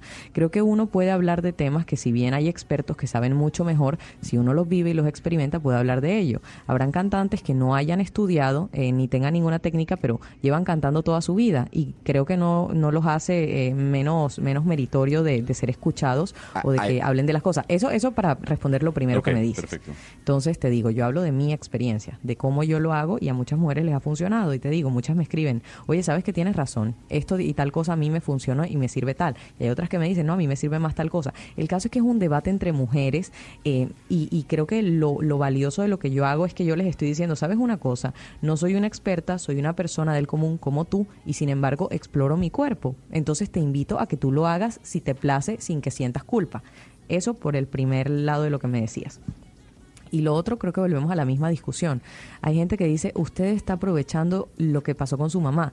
Pero es que te repito, yo salí públicamente en todos los medios esposada y vuelta a mierda. O sea, es mi tragedia la que yo he aprovechado, ¿sí me entiendes? Es mi situación. Ahora, hay un show y un tema eh, porque siempre que pasa algo con mi mamá, también yo me hago noticia y eso pues maravilloso, pero ponte a pensar y creo que tú no me conoces muy bien, pero pues has tenido ahora el chance de por unos 40 o 39 minutos de escucharme. Sí. ¿Tú de verdad crees que yo quiero ser reconocida por ser la hija de una delincuente? O sea, yo no quiero que la gente piense en Aida Victoria y tenga eso dentro de su imaginario. O sea, creo que yo tengo muchas otras cosas. No soy la mejor mujer del mundo ni la mejor mujer de Colombia. Creo que en mi lugar deberían estar otras mujeres, pero me tocó a mí. Y creo que el hecho de cuestionar, el, de- déjame terminar un momentico rápido, el hecho de cuestionar de yo por qué estoy aquí no me va a bajar de donde estoy, ni va a montar a otra persona. Pero el tema está en que yo no quiero ser reconocida porque soy hija de o por la comisión de algún delito. O sea, yo no quiero eso. Creo que tengo muchas otras cosas que aportar. Entonces, te repito, no me aprovecho de mi mamá ni de su situación, sino de mi tragedia y lo que me pasó para voltearlo y convertirlo en algo diferente y aislado a eso. Pero entonces, cuando usted la llamaron de la revista Soho, ¿la llamaron por su tragedia o por el caso de su madre? me llamaron por mi tragedia, porque cuando a mí, eh, es que, es que date cuenta de algo, en Soho yo aparezco desnuda con unas esposas, ¿sabes? Y, y, y yo lo que, lo que les dije a la gente de Soho fue, cuando a mí me capturaron, yo me sentí desnuda, sentí como si me hubiesen desgarrado la ropa, me hubiesen desnudado y me hubiesen puesto en el ojo público. Yo me quiero poner sola en el ojo público, desnudarme y ponerme yo misma las esposas. Es como decir, ¿sabes una cosa? Quisieron tener el control sobre mí, me ultrajaron, me humillaron, pero ahora yo voy a convertir eso en algo bonito que mostrar por mí, porque a mí me significó eso. Pero mire, entonces, ahí, ahí, adem- dime. Además, es que yo quiero preguntarle sobre esto que usted está hablando. ¿Por qué cree que a los hombres de esta mesa que le están haciendo estas preguntas les importa si usted utilizó o no su fama? ¿Qué importa si usted utilizó o no su fama? ¿Por qué le están preguntando como en, en forma de recriminación si usted salió o no salió en Soho? ¿Usted cree que a usted le estarían haciendo estas preguntas si usted fuera un hombre? Si un hombre estuviera aprovechándose de alguna manera de lo que le pasó? ¿No todo el mundo se aprovecha de todo lo que le pasa en la vida? Pues mira, yo creo que el error de muchas personas es que con base en su tragedia se hunden y listo. Creo que eh, maravilloso que una persona le pase algo malo y quiera sacar algo bueno de eso. Yo no sé si yo fuera, si, si, si en el caso de ser hombre me recriminaran por eso, porque tampoco voy a tachar a, los hombres de la mesa de machistas, porque de pronto simplemente no, son machistas, son conservadores. Y en el caso de los hombres lo verían de esa forma y en el caso de una mujer también. Más bien creo que voy a, pasarles la pelota y pues que sean ellos quienes respondan. Sí, no, es que esto no es cuestión de género, Valeria. Ni estamos cuestionando a, a Aida Victoria. Ella puede hacer, insisto, por tercera vez, puede hacer con su vida lo que quiera, ¿sí? Pero se ha convertido en una celebridad, Sí, por Hugo eso está Mario, aquí sentada usted, en la mesa de Blue Radio. Pero a mí O sea, me parece no, que es pero- un pero sesgo, Hugo es tiene un sesgo sexista y esa es mi opinión. O sea, a mí sí me parece que las preguntas que usted le están haciendo a ella vienen desde un, sex- desde un sesgo. No son preguntas como las que usted, Camila, Ana Cristina, todos están haciendo, porque pues ella se ha vuelto una celebridad y por eso está aquí sentada en esta mesa de trabajo. No todo el mundo sale en Soho, no todo el mundo se sienta aquí en Mañanas Blue eh, cuando Colombia está al aire. O sea, ella está convertida en un personaje de este país. Y por eso le estamos haciendo las diferentes preguntas que vienen al caso. Ella está en su cuarto de hora, eh, Aida Victoria, usted lo sabe. ¿Lo está disfrutando? Sí, y yo espero que no sea un cuarto de hora. Espero, espero que sea mucho más. Ahora, eh, sí, sí te digo, estoy disfrutando y, y también viviendo de, de lo que no es tan chévere de eso, pero, pero sí, claro que lo estoy disfrutando. Eh, económicamente, eh, anímicamente y de muchas formas. Ahora, cuando usted lo dice económicamente, hacia allá iba mi pregunta entonces, Aida Victoria. Hoy en día, ¿usted de qué vive? ¿Cómo se mantiene? Ok, eh, yo desde diciembre me mantengo sola, em, vivo de las redes sociales, de pautas que hago. Ahora, yo tenía un negocio de accesorios que ahora tiene mayor visibilidad por la posición en la que yo tengo y pues afortunadamente eso me permitió generar empleo porque pues tengo una chica que es la que se encarga de esta página. em, que es una amiga mía que se acaba de graduar de la universidad, ha metido hojas de vida en todas partes y no consigue trabajo y afortunadamente yo pude emplearla. Tengo a un mensajero que trabaja para esta marca de accesorios, entonces te digo, a mí mucha gente me cuestiona por muchas cosas, pero pónganse a pensar, por lo menos yo le estoy generando empleo a dos personas en razón de mi aprovechamiento de fama. Entonces, em, vivo de publicidad en redes, de este negocio que tengo de accesorios y pues tengo otros dos negocios que uno sale en un mes, que es una marca de ropa deportiva que gracias a la visibilidad que tengo me va a permitir eh, pues que, que toco madera, que sea un, un- negocio próspero y otro que estoy en conversaciones y, y seguramente también pegará. Entonces, más bien creo que, que creo que lo valioso aquí es que a través de los negocios que estoy pensando y las cosas que voy a hacer, pues voy a generar empleo. Pero mire, Aida Victoria, eh, ojalá esto le dure porque le deseo mucha suerte, pero lo cierto es que usted se puede ir para la cárcel, usted está en un proceso que, que puede terminar mal para usted. ¿Usted le da miedo terminar en la cárcel? ¿Qué siente cuando piensa que esa es una posibilidad? Yo intento no pensar en eso, pero claro que es una posibilidad. Ahora, yo confío en mi inocencia y eso es lo que mi abogado va a defender. Pero pues si te soy sincera, yo a, mí lo que me aterra no es terminar en la cárcel porque eh, alguien declare o, me encuentre culpable. Me, me asusta la verdad es terminar en la cárcel porque alguien presione para hacerle daño a mi mamá a través de eso. Eh, te soy te soy completamente sincera. Igual yo pienso que uno uno ponerse a, a pensar todos los días en lo que va a pasar mañana o en lo que va a pasar en dos meses, imagínate, o sea, creo que es una tortura innecesaria. Yo estoy viviendo el día de hoy y las próximas horas que vienen de este día y, y pues ya mañana eh, Dios sabrá. Pero presiones de quién? Usted dice, me da temores que alguien quiera presionar y me metan a mí a la cárcel para molestar y presionar a mi mamá. ¿Pero quién? Pues no te puedo decir quién, porque mm, pues mi mamá habló de mucha gente, pero mi mamá hizo unas acusaciones graves y creo que la gente a la que ella acusó no es... eh, eh, eh, la gente a la que ella acusó es peligrosa, pero no es estúpida. Entonces no me van a matar porque si me matan, eso sería demostrar pues que lo que ella está diciendo es cierto. Pero en definitivo creo que les quedaría muy fácil meterme en la cárcel porque le harían daño a ella y nadie se imaginaría pues que en realidad es una represalia por las declaraciones que ella dio. Aida Victoria, y precisamente su mamá habló de mucha gente de Barranquilla, y usted hoy está en Barranquilla, precisamente está en la cabina de Blue Radio en Barranquilla. ¿Cómo ha sido su vida en esa ciudad que es tan conservadora, que es machista, en donde es pequeña y todos se conocen o muchos se conocen eh, entre sí? ¿Cómo ha sido eh, vivir en Barranquilla después de todo esto? Pues después de todo esto, mm, te digo, yo no salgo mucho. O sea, habrá gente que cree que yo me la paso rumbeando y yo salí a rumbear en carnavales, pero yo en realidad no salgo mucho, me la paso en mi casa, siempre pido domicilios, voy siempre al mismo restaurante, entonces no me, no me topo mucha gente y tampoco tengo como que el chance de, de cruzarme a muchos que me den sus opiniones en la calle. Para mí vivir en Barranquilla después de todo esto ha sido, bueno, obviamente que, que mucha gente sí, cuando me encuentra, cuando me ve, me reconocen y, y, y me saludan, nunca nadie ha sido descortés conmigo, pero, pero esa ha sido la única diferencia. Ahora, si me dices desde antes de esto, o sea, la sociedad barranquillera es sumamente machista y elitista, clasista y, y muchas cosas. Entonces, sí, sí me ha afectado vivir en, en esta ciudad por mi forma de pensar desde antes de que pasara todo lo que ha pasado con mi mamá. Aida Victoria, ¿usted se ha sentido eh, vigilada o que la han perseguido o ha visto eh, cosas extrañas eh, cerca de usted desde que pasó lo de su mamá?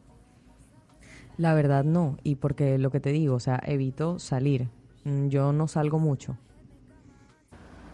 Pero usted cuenta con eh, seguridad, usted tiene algún tipo de protección, Aida Victoria, eh, la, la UNP o, o simplemente usted siguió su vida común y corriente. Pues yo no tengo la verdad protección de la UNP. eh, sí tenía a una persona pues que, que me cuidaba y que me escoltaba. Em, y pues afortunadamente mi novio tiene una camioneta que es blindada, entonces él es el que usualmente me lleva a todas partes.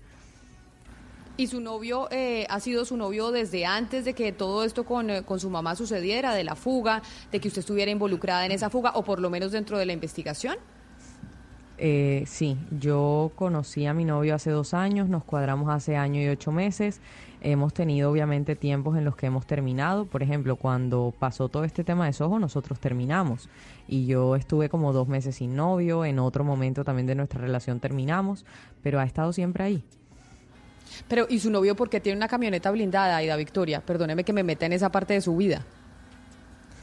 Pues tiene una camioneta blindada porque consiguió una persona que las vende eh, económicas y pues se le dio la oportunidad de acceder a una blindada y la compró.